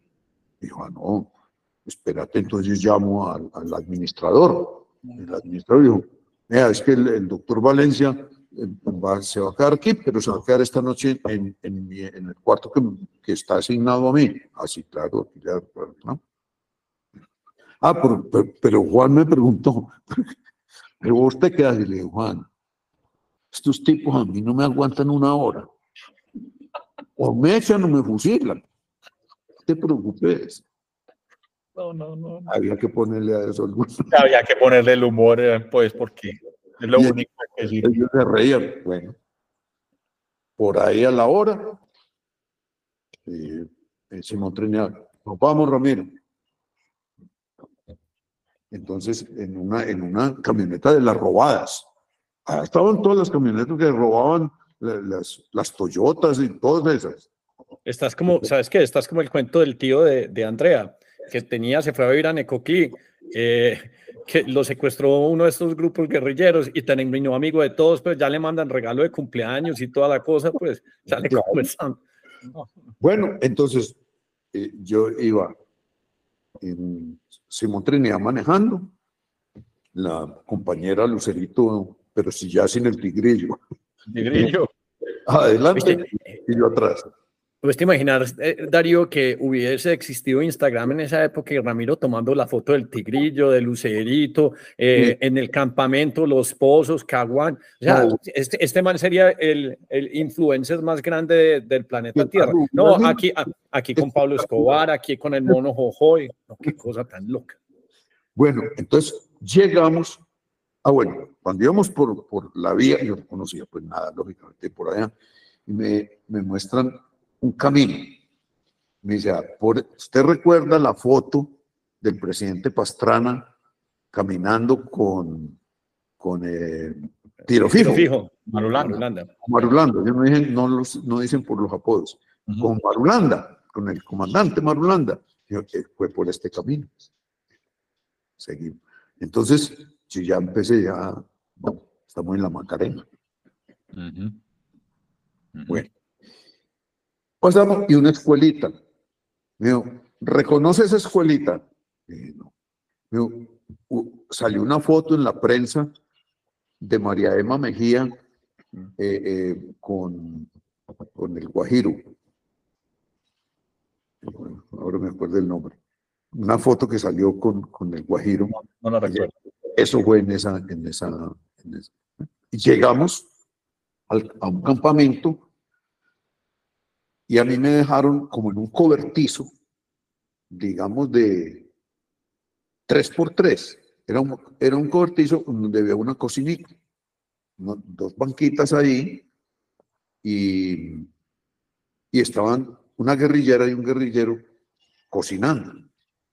Entonces, eh, Simón, Simón Trinidad, que fue el que me acompañó, me dijo, espérate aquí, yo, veo, yo voy a ver dónde están Briseño. Me quedé ahí, sentado viéndolos cocinar. Cuando llega un guerrillero, más mal encarado que un berraco, joven, por ahí de unos 30, 30 años. Me dice, ¿cómo le va? ¿cómo está? Yo soy el comandante Jairo. ¿Cómo está, comandante? Y me dijo, tres, tres días antes, ellos, el FARC intentó tomarse la central de La Araña, que queda en la, en el- la cadena Nare Guatapé. Mm, Ok. Y el ejército lo repelió y le mandó tres guerrilleros. ok. Tres días. Y ya estaba en el Caguán. él. Ah, mucha. O sea, él, él estaba en, en, en- en- en esa toma. Sí. Entonces me dicen, es que eh, eh, el ejército me mató tres de mis muchachos. Le decía, que ellos están defendiendo la central. Y, y se la vuelvo a tomar y no se la dejaron tomar. Y me dijo, pero es que usted es un apoyador de los paramilitares. Mm, Y le digo, comandante, primero me respeta. ¿Usted quiere saber qué pienso yo de los militares? Bien pueda, dígale a su comandante Iván Márquez que le muestre los artículos que yo le mandé cuando ah no sí sí sí no no eran no eran que yo le mandé porque me acusaron, me mandaron a un guerrillero que yo apoyaba al, al paramilitarismo. Y, le- los artículos míos del colombiano, eh, yo se los mando. Dígale, a ver qué pienso yo del paramilitarismo. Y que no, lo- no lo digo eh, escondidas. No, en el colombiano con foto y con nombre. Mm. Entonces a mí, a mí no me venga usted. Sí, pero es que el ejército, es que ese es mi ejército que yo soy del Estado de Derecho. Bueno, me eché una cantaleta, le dije, pucha, y dije, no, estamos en dos orillas. Ya llegó, ah, no, entonces me dice, llegó Simón Trenado, como vamos aquí, porque claro, ya eran como las seis y media o siete. Un arroz con huevo mal bueno, un con esa hambre que había. Y yo de corbata. Y en ese calor, en la mitad de la selva. Claro, en la mitad de la selva, porque claro, yo salí de PM. Muy bien, entonces me dicen, ya te va a recibir. Prisen. Llegamos a un, a un, a un cuartico, digamos, de 4x4, 3x3, y estaban todos los comandantes de frente en una U así. Y digamos, eh, Briseño estaba, había una mesa, una mesa principal. Él estaba sentado en una silla como de esas que tienen atrás, que son como redondas. Como, como un saco con una botella de whisky. Él, ahí. Y todos los comandantes en U, en, en banquitas, en U, todos con su fusil. Entonces, yo entra primero Simón Trinidad y, y entro yo. Y él, se para y me dice, ¿qué hubo Ramiro? Y yo le digo, yo mono. Ah, no, yo no le iba a decir cómo. Y él me dijo Ramiro, y yo le digo mono. ¿Qué hubo mono? ¿Cómo estás? Entonces me sentaron. Ah, no, me presentó a cada uno. Dijo, venga, conozca a... Usted, primero me dijo, usted es el primer civil que se reúne con el Estado Mayor Conjunto de las FARC. O sea, estaba toda la plana. Todos los comandantes de frente estaban allá en, las reuniones de seguramente que ellos hacen. Tenía. Le presento a Granobles, él es mi hermano, es el que ustedes dicen que es un asesino. Le presento a Romaña, que para ustedes es el mayor secuestrador. Le presento a el negro Acacio. Todos. Fue, más amistosa la entrada de Pablo Escobar. Pero, pero, pero te cuento, lo que significa uno darle la mano a esa gente sabiendo uno todo lo que hacían. Dice Ramiro, ¿y vos que sos místico en el, en el tema energético, la energía era pesada ahí o, o, o, qué se sentía? No, pesadísimo. Eso, es, eso, es, eso se siente inmediatamente. Y, el, y, el, y el trato de ellos con, con ellos mismos era cordial. nadie hablaba. Mm. Nadie. Solo hablamos el mono Jojoy y yo. Ellos no hablan si él no da autorización. Mm. Entonces empezamos, hombre, eh, Ramiro, estamos muy complacidos de que vengan y nos conozcan, que ustedes se lleven una idea distinta de quiénes somos, que no es la propaganda que hace el imperialismo y, todo pues la, tipo pues alto, muy alto, fornido, un poquito robusto, pero fornido a la vez. Eh, que vengan y conozcan, nos conozcan por dentro, está bien. Entonces me dijo, ¿y, qué es lo que tú tienes para decirnos? Y le dije, mire, yo, eh, yo vine y hablé con el comandante Reyes y él dijo que me iba, que yo me tenía que recibir con Iván Márquez porque era el comandante de Bloque Caribe porque no entiendo el absurdo y lo contradictorio de ustedes que defienden al pueblo, aparentemente. Ese es su, su eh, realmente su leitmotiv. Pero anuncian que van a, ir contra la infraestructura eléctrica y entre ellas la de, la de PM, que es del pueblo porque es de, de, de, de, los ciudadanos de Medellín, es, es, empresa del municipio. Y entonces me dice, otra vez, es la infraestructura del enemigo. y nosotros eh, estamos en guerra y lo que podamos nosotros destruir de la infraestructura del enemigo, lo destruimos. Pero es que eso, lo hacen los ejércitos de ustedes también. Miren en, en, ¿cómo se llamaba? En Irak. Es lo mismo. Les volaron todos los campos petroleros, los Estados Unidos, el ejército aliado. Eso es una guerra. En eso estamos y explicándome pues todo eso. Y me dice, entre otras cosas, ¿usted cómo va a cumplir la ley 002?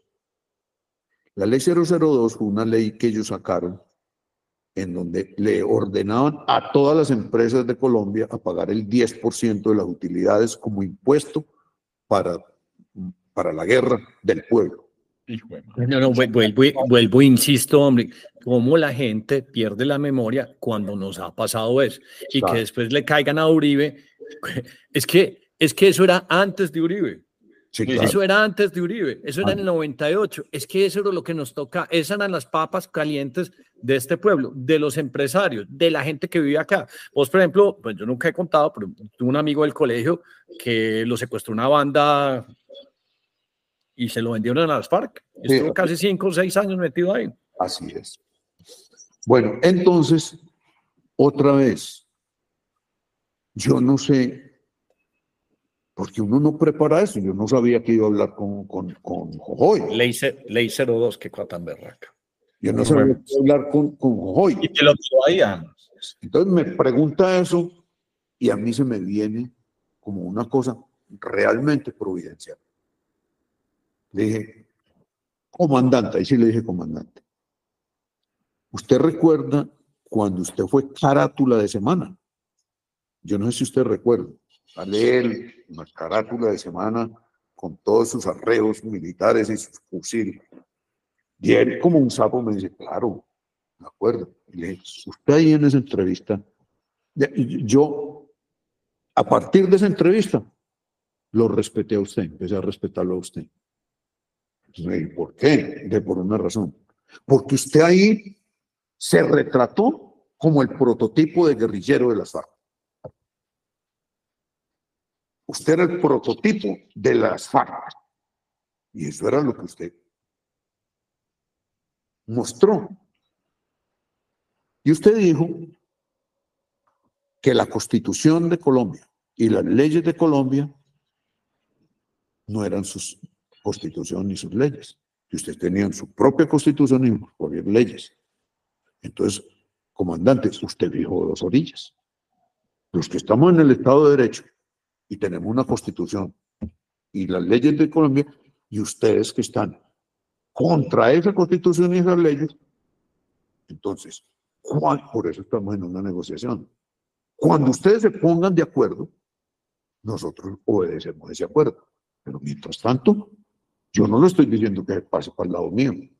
Yo porque me voy a pasar para el lado suyo. No, no. Estamos en dos orillas. El tipo, digamos, de, cierta forma quedó desarmado. Porque, porque era una claridad. Sí. Bueno, seguimos conversando y me dice, Ramiro, Fabio nos debe 15 millones de pesos.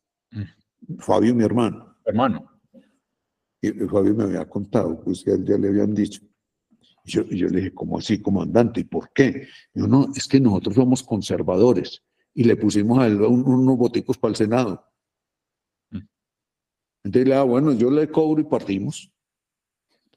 Bueno, hablamos pues ya de muchas cosas, de, de, de la guerrilla y de, y de, la negociación y una, una charla pues siguió como medio amable porque Ahí cuando lo de la ley 002, ahí acabó toda otra conversación. Además, yo me di cuenta que la idea mía no servía para nada, porque ellos tenían clarísimo que había que destruir la infraestructura del enemigo. No les importaba nada más. Entonces, ya pues cuando me iba a ir, yo me paré, me despedí, me despedí de ellos y salí.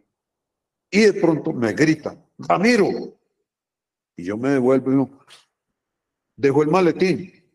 Claro, llega el maletín. Entonces, ah, me devuelve el maletín y le dije, comandantes, testigos todos, le dejé la plata de la 002 y me la devolvió. Y salí con eso. No. Largaron la cargada a todos. Bueno, salimos y me ¿Y eso, dice, ¿Qué horas eran? ¿ah? ¿Qué horas eran más o menos? Por ahí las ocho y media. Ya. Bueno, entonces salimos y me dice Simón Trinidad, Ramiro, acompáñanos a otro campamento. Eh, Este carro tiene el medidor de la gasolina malo. Entonces, para que le echemos gasolina allá y podamos, que no nos vamos a varar. Vamos, hay que- que hacer un- Vamos. Vamos. Llegamos a ese campamento por ahí a los 45 minutos. Ya era un, un campamento distinto, que era como un, como un mo- con un mon- montículo, y veía yo, ya fuera de noche, estaban todos los toldillos de los guerrilleros, todo el campamento, con su lucecita adentro, y nosotros llegamos. Ahí él, él cuadró el carro en la carretera y dijo, espérenme aquí, que, quédate con Lucerito y, y me esperan aquí, yo voy a, a hacer una gestión. Lucerito y el Tegrillo. No, no, él no llevaron el tigrillo. Y entonces yo empecé a conversar con él. De bueno, ¿y cómo es esta vieja? No, esta vieja es muy maluca. Eso lo, lo importante es, es guerrear y, y- y tener enfrentamientos. Esto es muy, muy aburridor sin hacer nada. Aquí me he metido en, esto. No, no, yo estoy muy aburrida aquí en esto. Lo, bueno es, es guerrear y estar por el monte y caminar y enfrentarse y todo eso. Y le dije, bueno, pero, pero y la vida, digamos, de, pareja y todo eso. Bueno, nosotros tenemos una hija, pero la tuvimos que dejar con los familiares. Nosotros no podemos tener aquí eh, hijos. Eh, entonces siempre nos hacen falta, pero, pero así es la guerra. Bueno, eh, conversando pues ahí, cosa, llega Simón Trinidad. Y me dice, ven, eh, te vas a tener que quedar aquí. Así que me voy a tener que quedar aquí. Ustedes se comprometieron con el alcalde y conmigo a que me, yo dormía en el batallón cazadores.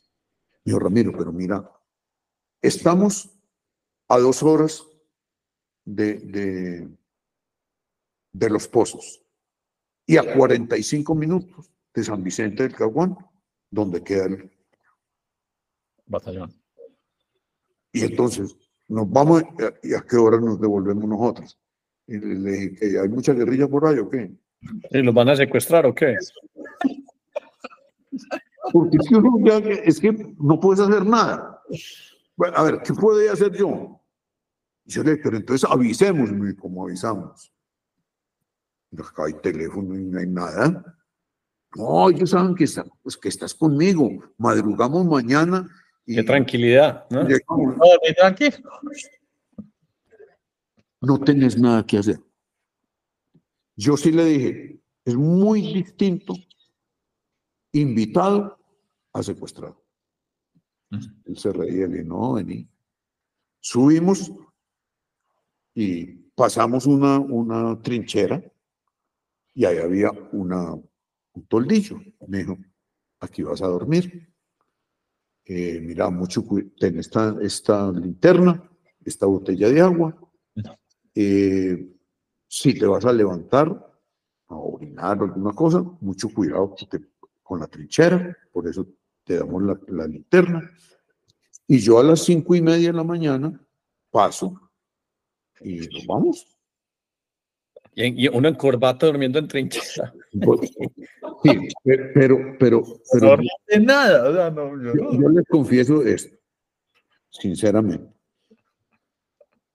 Yo dije, bueno, para mí, decía, "Ay, yo soy meditador. Estoy en medio de la selva. Pongo a meditar un rato. ¿Qué más hago? Y le dije, ve, ¿y ese Morrales? No, no, ese era el guerrillero que, que dormía aquí, pero ya se fue, eh, se fue para otra parte. Y estaba todo lleno de toldillos. Entonces era el toldillo como una carpita, que no, no iba hasta abajo, sino una carpa, y había como un mosquitero. Sí.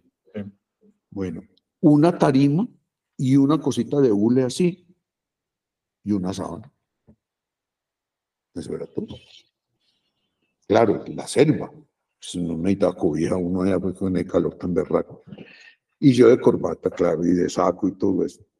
Yo dentro, pues me quité el saco, lo colgué ahí junto a la mochila del guerrillero. Eh, me quité pues los zapatos y en camisa y, pantalón. Y no, pues yo aquí medito un rato y, y después me duermo. Él se va y yo empiezo pues a ver, a, sentir, porque yo no me, yo estaba metido ya en el toldillo. Y me coge ese miedo tan berraco. Y, soy un huevo, no, ¿cómo me meto yo en esto? Que de pronto, por alguna razón, hay un bombardeo yo aquí, escuchen la guerrilla. No, pánico. Hiperventilar y todo, pues, pues en la mitad de la, Pánico, hay que gente meditador y que, que no fui capaz de nada, hermano. Y obviamente nadie sabía que, o sea, mientras tanto, ¿cómo sabían si habías llegado? Alguien estaba preguntando si llegó Ramiro. Eh, pasó lo mismo que con, la entrevista con Pablo. Claro. Pero yo no aparecía. Entonces, eh, Margarita llamaba, pues, llamó Ramiro. Y no, a mí no me ha llamado a vos, no, Fabio. Claro. ¿Qué pasó? Claro. Nada. Bueno, no fui capaz de dormir me imagino que dieron por allá al otro lado, pues dijeron, si en 24 horas no aparece. No, es mejor dicho. En todo, en todo caso, oí todo realmente en ese, esos campamentos. Quienes se tiran un pedo, ¿Quién? todo se oye. A las 5 de la mañana. Estaba listo.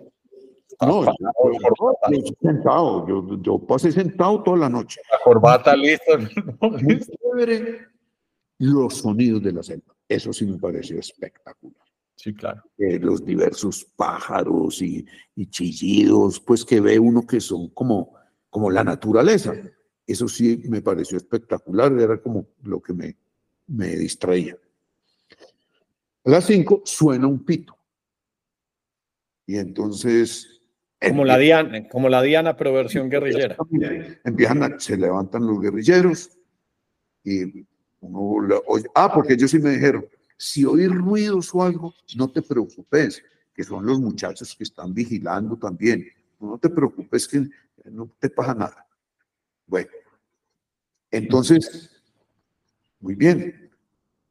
Cuando al ratico volvieron a los toldillos cuando volvieron a los toldillos, alguien levantó eh, eh, el, toldillo con una linterna y me alumbró. Dijo Carlos Arturo, ay, puta, este no es Carlos Arturo. No. Y volvió y dice, bueno. Y, y sonó otra vez el, el, el, silbato. Entonces dijeron, ah, es con el equipo. Oí que dijeron. Entonces ya se montaron. Yo oía que eran uno, dos, tres, cuatro. Yo dije, pues, yo, me levanto a ver qué, está pasando y qué hago aquí al costado. Y me levanté a verlos. Entonces, unos estaban haciendo gimnasia, otros estaban cocinando el, desayuno, otros bajaban hacia, el río a bañarse. Ya había pues movimiento eh, a esa hora de la mañana en todo el campamento. Y pasa Simón Trinidad. Dice, aquí hubo Ramiro, ¿cómo te huele? Muy bien. Ya vengo por vos. Bueno, él bajó y ya me quedé pues ahí viendo, viéndolos a ellos. Pues nadie pues se me acercó ni nada. Y llega, llegó él y dije, bueno, vámonos. Ya con Cerito y, y él, y nos montamos al carro. A los 10 minutos, un, porque había habido un aguacero, un, un árbol en la mitad de la carretera. Mm. Hombre, se bajan estos dos tipos y en cinco minutos tasajearon ese árbol a machete. Se asustados. No, de una pericia. Ya seguimos. Llegamos a los pozos. Pero antes de ir al sitio pues donde se reúnen, no, entremos a desayunar aquí donde doña Teresa. Entramos ayer como un restaurantico. Doña Teresa, tres desayunos. Muy bueno el desayuno también. Desayunamos ahí. Cuando ya salimos, él, él le dijo a Lucerito, usted maneja y espérenme y ya nos vamos. Estaba atrás. Y entonces ella me dijo, eh, Ramiro, ¿por qué no me tiene aquí el fusil? Y el fusil, ahí. Llega Simón Trinidad. Yo sé por qué tiene ese fusil. Déjame lo entregó que se lo tuviera. ¿Y usted cómo le entrega el fusil a un civil? Usted no sabe que, que le hacen consejo de guerra. Yo no puedo impedirlo. Yo le no me tomen eso, es que yo no sé ni siquiera qué, cómo, cómo es un fusil. Pero furioso. Ya llegamos al a los pozos y me recibe Iván Ríos, que era el que, había el, de, la mano. Lo conocía. Queridísimo. Ya está hablando, también el mismo discurso, la, la misma guerra, la misma cosa contra la infraestructura, todo igualito. Eso es una cartilla, pero muy amable. Y de pronto yo vi que había un guerrillero alto, moreno, tendiendo como una red. Le dije, ¿quién es ese hombre? Y me dijo, ese es Iván Márquez, con el que vas a hablar. Mm. Y, me, le dije, ¿qué está haciendo? Me dijo, no, no, está tendiendo las redes para comunicarse con todos los frentes. Llega el tipo. Una mierda. ¿Cómo le va? Mucho gusto, comandante. ¿Qué es lo que necesita? Y entonces le echo yo pues también todo el discurso. Otra vez, no, no estamos en guerra. No se preocupe que la infraestructura del enemigo hay que atacarla. Y eso no me daba tiro de conversar, ese no. Entonces me dice, ¿cómo va a cumplir la ley 002? Otra vez la ley 002. Y le dije, comandante, Simón Trinidad es testigo de excepción de mi respuesta que le di ayer a Briceño. Mi respuesta fue esta. Y yo, ni como ciudadano, ni como abogado, ni como funcionario público, puedo cumplir eso. Estamos en dos orillas completamente distintas. Entonces me dijo, esa, esa actitud es la que lleva a que tengamos que hacer retenciones. Después reténgame. Pero yo soy, estoy en esto. Y se fue. Bueno, entonces, e, en este, en este, porque yo le había dicho a Juan, me mandas el carro a las 7 de la mañana. Ya, te, iba, a preguntar qué horas eran. Ya te iba a preguntar qué horas eran. Sí, no, eran por ahí las siete y media. Mm. Pero yo tenía que ir hasta, hasta, los, hasta el San Vicente. Ya me tenían que llevar hasta allá. Llegaron allá y yo veo ese avión y me dio ganas de abrazarlo. Sí, claro. Me monté y ustedes no saben lo que, lo que uno siente cuando ya despega el avión. Yo, yo, yo me imagino, después pensaba yo cuando los de la, operación Hack. Ah, no, pero ellos no sabían que me estaban liberando. Cuando, cuando, cuando arrancó el helicóptero, ellos no sabían, ellos creían que iban para otro campamento. Pero en este caso, yo que sabía que, que mi hermano era negociador, que Juan estaba ahí, que, había sido pues todo arreglado para que fuera. No, no, pero eso es una zozobra muy berraca. Porque, porque vos no sabes qué puede pasar. Vos no sabes qué puede pasar. yo sentí pues una alegría. Ah, bueno, ya desde los pozos, desde los pozos sí pude llamar por teléfono, pero ya era el otro día. ¿Dónde andaba? ¿Por, ¿Por, qué no te comunicaste desde...? Porque claro, llamaban al batallón cazadores y no, aquí no, no aparecía.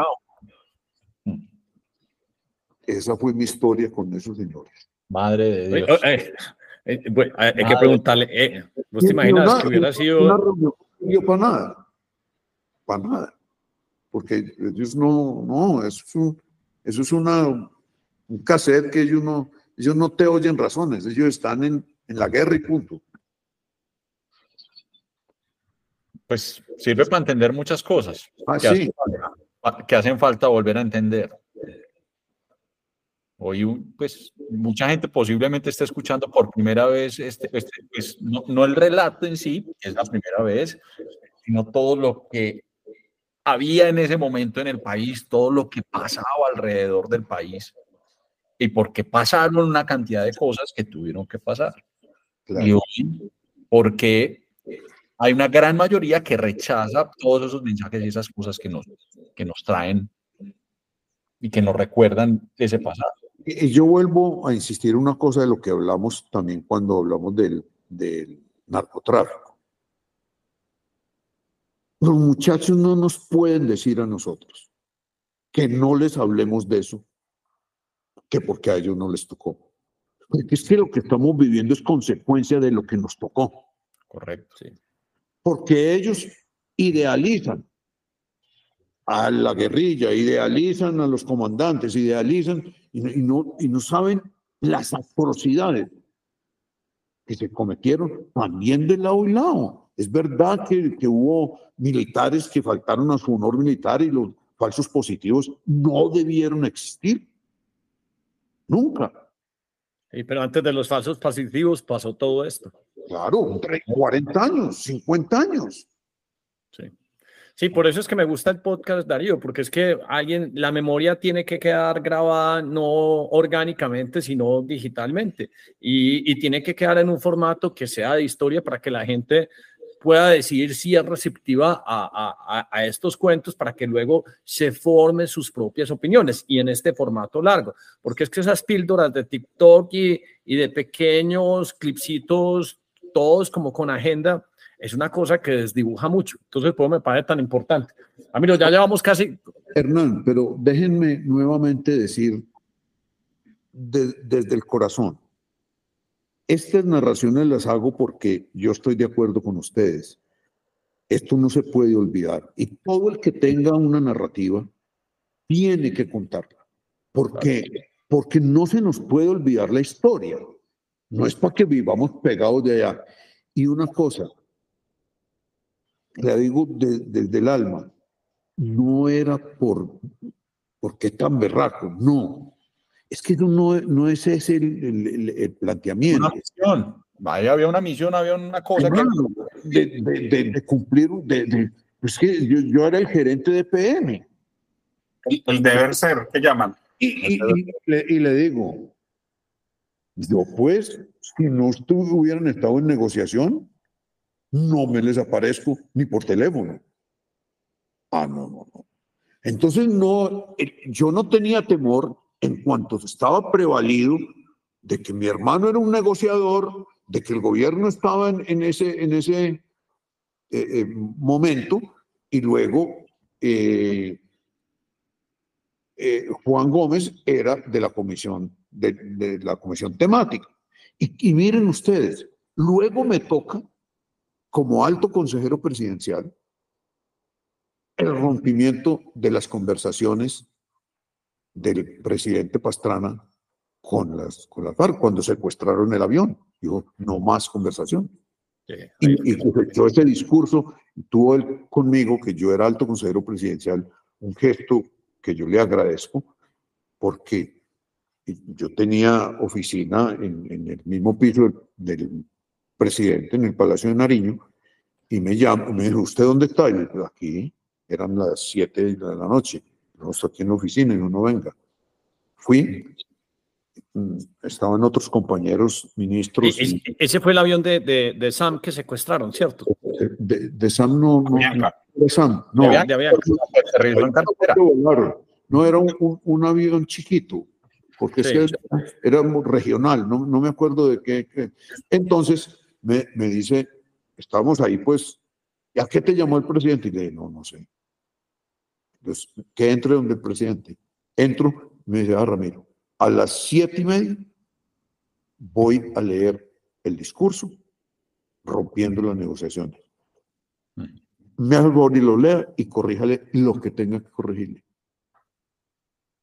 Mm. Entonces salgo yo y me dicen los compañeros, que yo no, me dijo que leyera esto y que le dijera que si había algo que yo. Y ahora no te vas a poner a cambiarle. No, un momento, yo voy a cumplir la misión. Perfecto el discurso. Solo había un giro en una frase que yo le dije, presidente, en esta frase, yo creo que, debería ser mejor esto. Dijo, dígale al, de, de, al, de prensa que corrija esa frasecita. Fue un discurso realmente espectacular. Me tocó entonces también estar, digamos, ahí con la ruptura de las conversaciones. Eh, otro, yo creo que se da para otro episodio. Darío, Ramiro no tiene. Ese es otro quiebre. Pues todo, todo eso son quiebres históricos, son momentos que marcan, marcan caminos muy importantes en este país. Esto, pues, yo no entiendo que Ramiro, los, la educación, y ahí corrígeme, pero entiendo que la educación en Colombia ha dejado de contar historia. O sea, la historia ya no es, son clases no, es que nosotros empezamos a perder el país desde cuando permitimos que quitaran la cátedra de historia patria. Es increíble eso. Y le advierto una cosa, si esto dura, nos van a cambiar la historia. Claro. Y no se les haga raro que si esto avanza y este loco se alborota, todas esas estatuas que tenemos de, a Bolívar no porque ellos lo tienen que utilizar. No, yo, todos los demás los yo, yo lo había escuchado eso, perdón, Hernán, yo había escuchado eso de, de, lo de historia y no lo podía creer, tú me lo ratificas. Yo, por ejemplo, y esto es un mensaje también para los que nos están escuchando y voy a tomar la palabra a título personal. Yo a mi hija, a mi hija, me encargo de contarle toda la historia, pero toda la historia es mi hija sabe de la Segunda Guerra Mundial, mi hija sabe de la Primera Guerra Mundial. Mi hija sabe de la conquista de España, del descubrimiento de América y de, obviamente, yo le trato de contar un poco la historia desde la, intimidad y lo que nos tocó a nosotros, que es lo que hemos estado contando. Y, y eso es tan importante porque no te pueden dejar que te cuenten otra historia, es que no existe otra historia. Y, pues, o sea, te estás diciendo, me parece una gravedad. Claro. En, fenómenos digitales les quería eh, contar lo siguiente. Eh, una de las cosas que está pasando es que si usted, todos están leyendo ahorita libros en Kindle y, dispositivos digitales, pero en muchos libros los están reeditando para ser compliant con, digamos, los nuevos movimientos. Entonces, clásicos como How to Kill a Mockingbird, esas vainas las están eliminando las bibliotecas. Casi que la única forma de salvaguardar todo eso es teniendo libros físicos porque los están editando y los están borrando, que me parece un peligro. Y eso es lo que nos ha pasado a nosotros. Por eso yo digo que cuando se enconcharon todos estos privados, pues de alguna u otra forma podían haber e-, ejercido algún mecanismo de no estar en el sector público, pero sí seguir contando eh, eh, historias y gestionando opinión para que los otros no se montaran. Es un detalle que me parece como bastante peligroso. ya me da pena con Ramiro porque no tiene problema irse dos horas, pero yo estoy aquí en tu estudio, hombre, Ramiro, dos o tres anécdotas, porque aquí te estoy viendo condecorando, poniéndole una medalla, al maestro Botero. Entonces, contanos que yo sabía que, que, que son amigos dos o tres, pues como para conmemorar pues ese gran artista pues de Medellín, Em, que recientemente murió. Contanos dos o tres anécdotas bien chéveres de Botero. Bueno, mire, eh, a Botero, pues lo conocí varias veces. Una de esas fue en el 94, cuando yo era gobernador. El doctor Juan le había otorgado el escudo de Antioquia categoría oro, pero no alcanzó a ponérselo él, porque lo nombramos ministro y él se fue. y yo era el gobernador, entonces me tocó eh, eh, darle esa condecoración. Y una cosa que yo no recordaba, pero que ahora en la conmemoración de, de su muerte o, o en el, todo el homenaje que se le hizo, me mandaron las fotos. Resulta que como gobernador yo era el presidente del consejo, eh, del consejo directivo del Consejo Superior de la Universidad de Antioquia y le, le otorgamos el, eh, el magíster en artes plásticas. Entonces me tocó firmar a mí como presidente de, del consejo de la universidad ese magíster. Ese fue, digamos, un, un, un eh, encuentro con el maestro. Pero después, cuando estaba en EPM, eh, lógicamente, un alcalde anterior no entendió ese deseo del maestro de hacer unas donaciones, que el primero iba a donar eh, de su colección privada de distintos artistas que se da entregó a Bogotá, porque aquí no, no, no le pararon muchas bolas. Pero el doctor Juan dijo, no, no, esto no lo podemos perder y empezamos a recuperar lo que él iba a hacer. Y él nos ofreció ocho esculturas. Esa fue la primera. Entonces era, bueno, ¿y dónde se ponen las esculturas? Entonces le ofrecimos eh, el terreno de la fábrica de licores. Dijo, no, eso es muy lejos. Eso no. no maestro, entonces en la avenida La Playa. Entonces, no, tampoco. Eso tiene que estar todas, yo quiero que estén todas en, en un sitio. Entonces, lo primero que había que hacer era eh, entregarle el Palacio Municipal viejo, que es hermoso, que de EPM, era de EPM, EPM lo, lo adquirió, al Museo de Antioquia. Entonces el alcalde llega y me dice, Ramiro, hay que entregarle el comodato eh, el museo, el, palacio para el Museo de Antioquia. Y le a mí me da mucha pena, alcalde, pero yo no le entrego eso como dato al Museo Antioquia. Pero ¿cómo así? Sí, sí, y entonces no estamos pues a la... Y le dije, no, yo, yo te lo vendo a la municipalidad. Y me dije, ¿por cuánto? Y le dije, por un peso. El sentido era que yo como EPM, digamos, como representante legal de EPM, si yo entrego en comodato los bienes, tengo una fila de 5 mil personas pidiéndome los bienes de. Le dije, usted es la municipalidad, es distinto. Entonces ya empezamos a, remodelar el, el Museo de Antioquia. Resulta que al lado Ustedes recuerdan que al lado del, del Palacio de la Gobernación, la, gobernación anterior, en ahí en la Plaza de la Nutibara, hicieron un edificio moderno, adosado a la, a la, ¿No recuerdan ese edificio? Yo creo que no, yo personalmente no. Sí, ahí había un edificio que llevaba seis meses sin estrenar, y lo construyeron para una, para eh, para oficinas de la, de, de la, de la, de la alcaldía. Y entonces Juan Gómez dijo, no, ese, ese edificio estorba ahí. Primero, horrible al lado de una belleza como esta es la arquitectura de la gobernación anterior, vieja. Dijo, tumbémoslo y ampliamos la plaza. Y tumbó el edificio sin estrenar. Ah, Eso pues, tomar una decisión de ese se quiere ser muy berraco en la vida.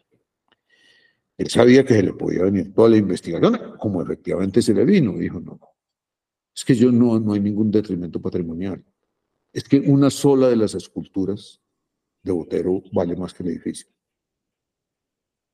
Bueno, entonces ya el maestro ya subió no, entonces les voy a dar 15. Ah, qué bien.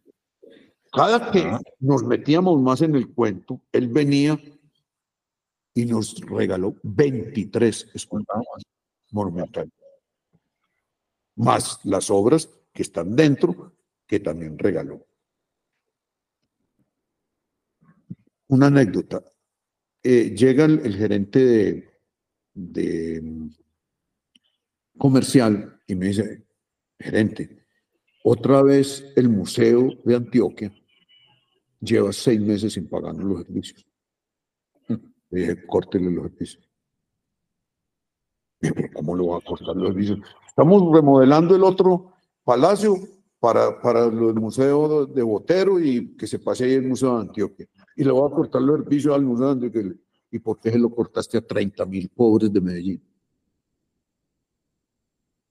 No, cortarle los servicios. Miren, un momentico. Usted, el lío es, ¿y qué va a decir el maestro? No me preocupe. Pedirle informe de lo que habíamos invertido, llevábamos invertido en la remodelación del palacio en donde está el museo. Y lo llamé. Maestro, ¿cómo está? ¿Cuándo va a volver? Que tengo, porque él dirigía todo. No, mire, quería darle un informe. Hemos invertido esto y esto y esto, hemos hecho esto y esto y esto y esto. Bueno, Ramiro, maravilloso, muy, muy bien. Le aquí lo esperamos, porque, córtele los servicios. Entonces, era, la, la directora del museo era Pilar Velilla.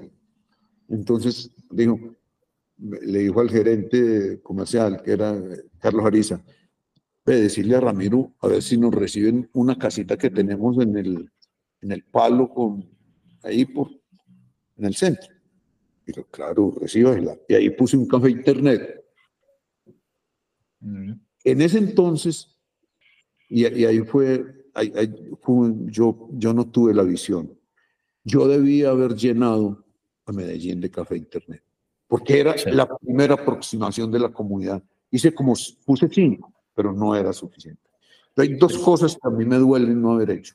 Haber, haber realmente empezado esa posibilidad de la conexión de, de la gente a la red, porque yo creo que, el, que la, la, el derecho a estar conectado es un derecho esencial hoy. Sí, el nuevo nombre de la marginalidad es no estar conectado.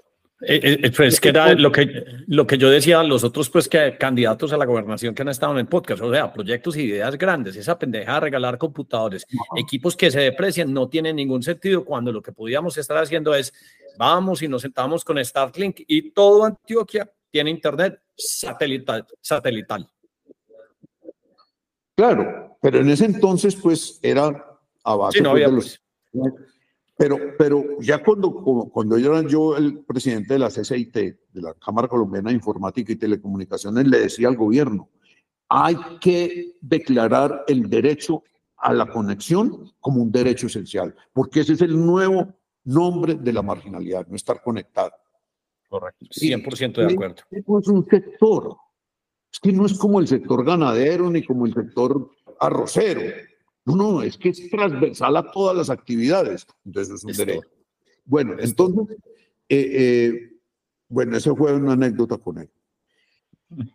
Entonces, cuando ya íbamos a inaugurar el, la Plaza Botero, él llegó un día, el día antes, y a las 10 de la noche fuimos a revisarlo de la plaza. Estaban todavía, eh, estaban desembalando algunas de las esculturas, esos empleados de, EPM con motosierras, y ese tipo sufría, porque imagínate porque le toquen una escultura de... Bueno, pero llegó y vio las... Recuerdan que la, las, la, el amoblamiento de, de luminarias en, en, Medellín son de esas bailarinas chiquitas, esas... Entonces llega y me dice, Ramiro, eso es muy feo, hombre. Esas lámparas son horrorosas. Y fuera de eso, mira que eso compite con las esculturas.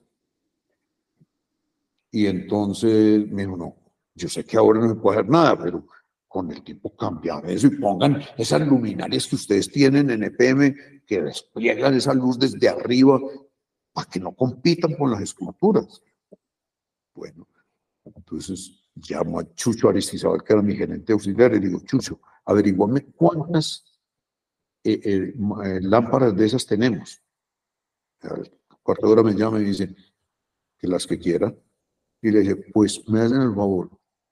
Tienen que estar cambiadas estas luminarias de aquí a las 11 de la mañana de mañana.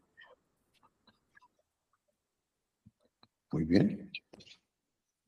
Llega el maestro a las 11, lo recibimos y mire, dice, Ramiro, y las lámparas. Y la señora me que se las cambiara. No podía creer. Y así empezó el discurso.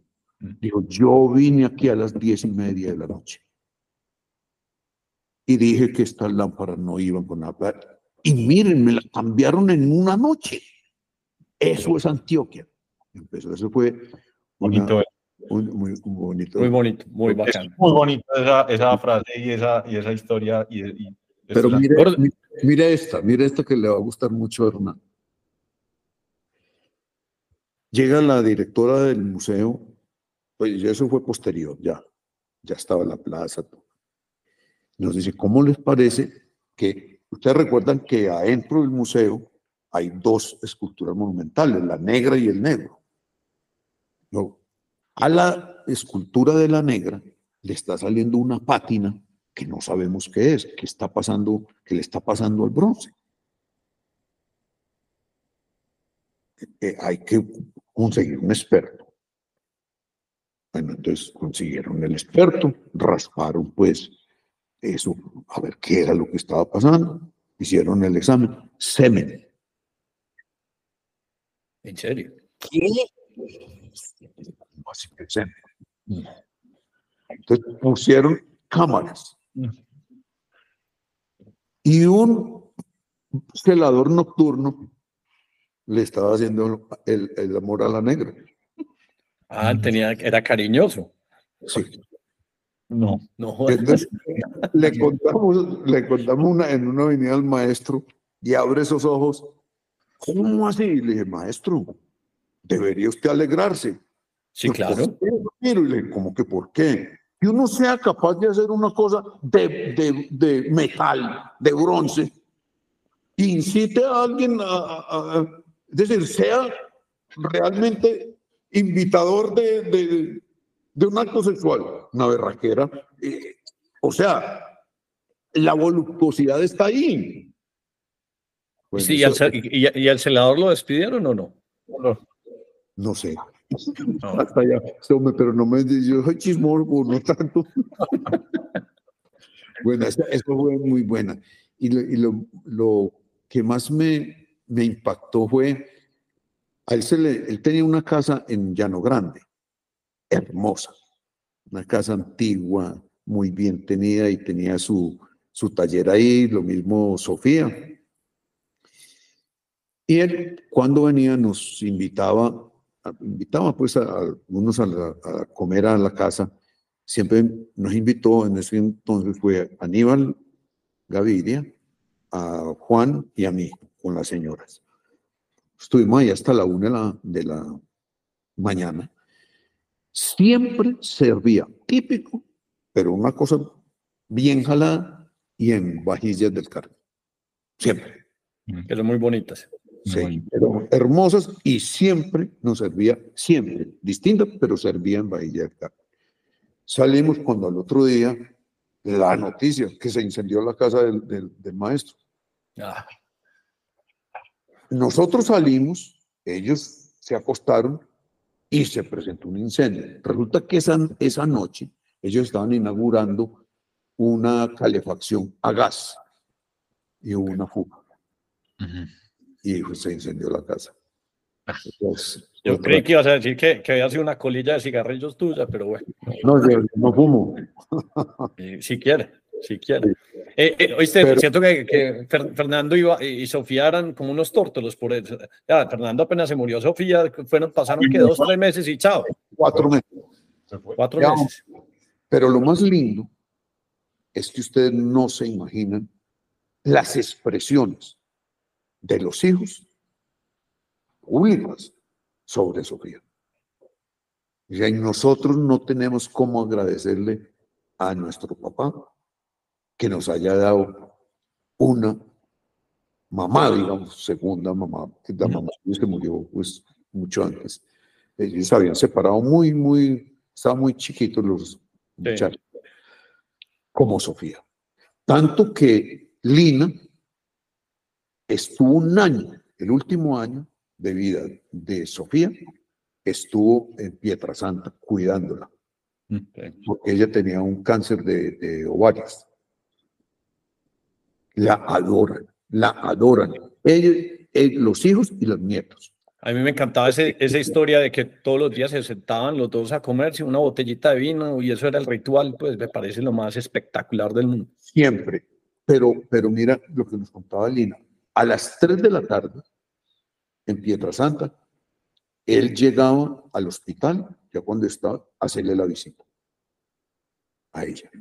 De 3 a 5. A las 5 iba a trabajar, siempre, todos los días.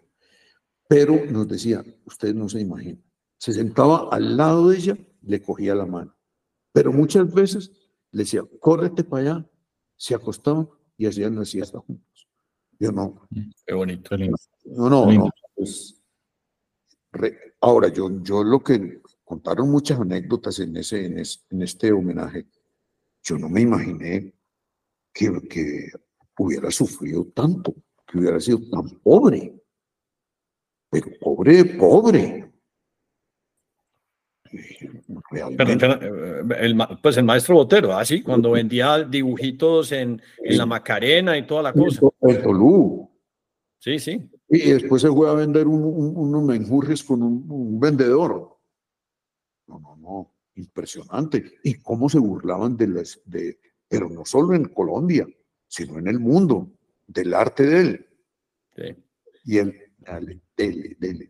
No, maravilloso. Eso fue, fue mágico lo que pasó aquí en Medellín en ese homenaje a, Botero. Qué, chévere este cierre de, historia para este episodio. Gordo, vos llegaste eh, un poquito tarde y pues no, no te tocó o, no conocer la casa de Ramiro, pero Ramiro es como el Mr. Miyagi de los bonsais. Esa sería otra historia para contarte porque tiene los, los, bonsais más maravillosos del mundo, pues. Entonces, Ramiro, ¿Ah? Sí, de acuerdo. ¿Usted, ¿Usted tiene alguna pregunta para finalizar ya con Ramiro? Porque ya se nos van a acabar las baterías de estos aparatos. Pues. Realmente no, pues largo, muy bueno. Eh, siguen siendo historias que, que, impactan porque son desde adentro, pues de la verdad de lo que ocurrió. Entonces son, son muy chéveres. Muchas gracias. Hombre, Ramiro, todo, siempre ha sido un placer hablar con vos y me gusta mucho este estilo de tertulia, conversatorio largo, porque eh, eh, se, aprende, se perciben y dejan una muy buena sensación, pues, después de, de, terminar una conversación con vos. Así es. No, a ustedes muchas gracias por esta oportunidad. Muy bueno. Me, me, sirve mucho para refrescar la memoria. Muy bueno. Para refrescar la memoria. Y pues, eh, ustedes no vieron el último TikTok que, donde Ramiro explica, pues en TikTok, pues ya sabes que tenés casi como 20 mil views, nada más en eso. Para que veas que las historias tuyas a la gente le dan mucha curiosidad. Muy bien, no, no, que podamos servir para todo esto, maravilloso. Perfecto, voy a pagar. No, Muchas gracias. Chao, gracias.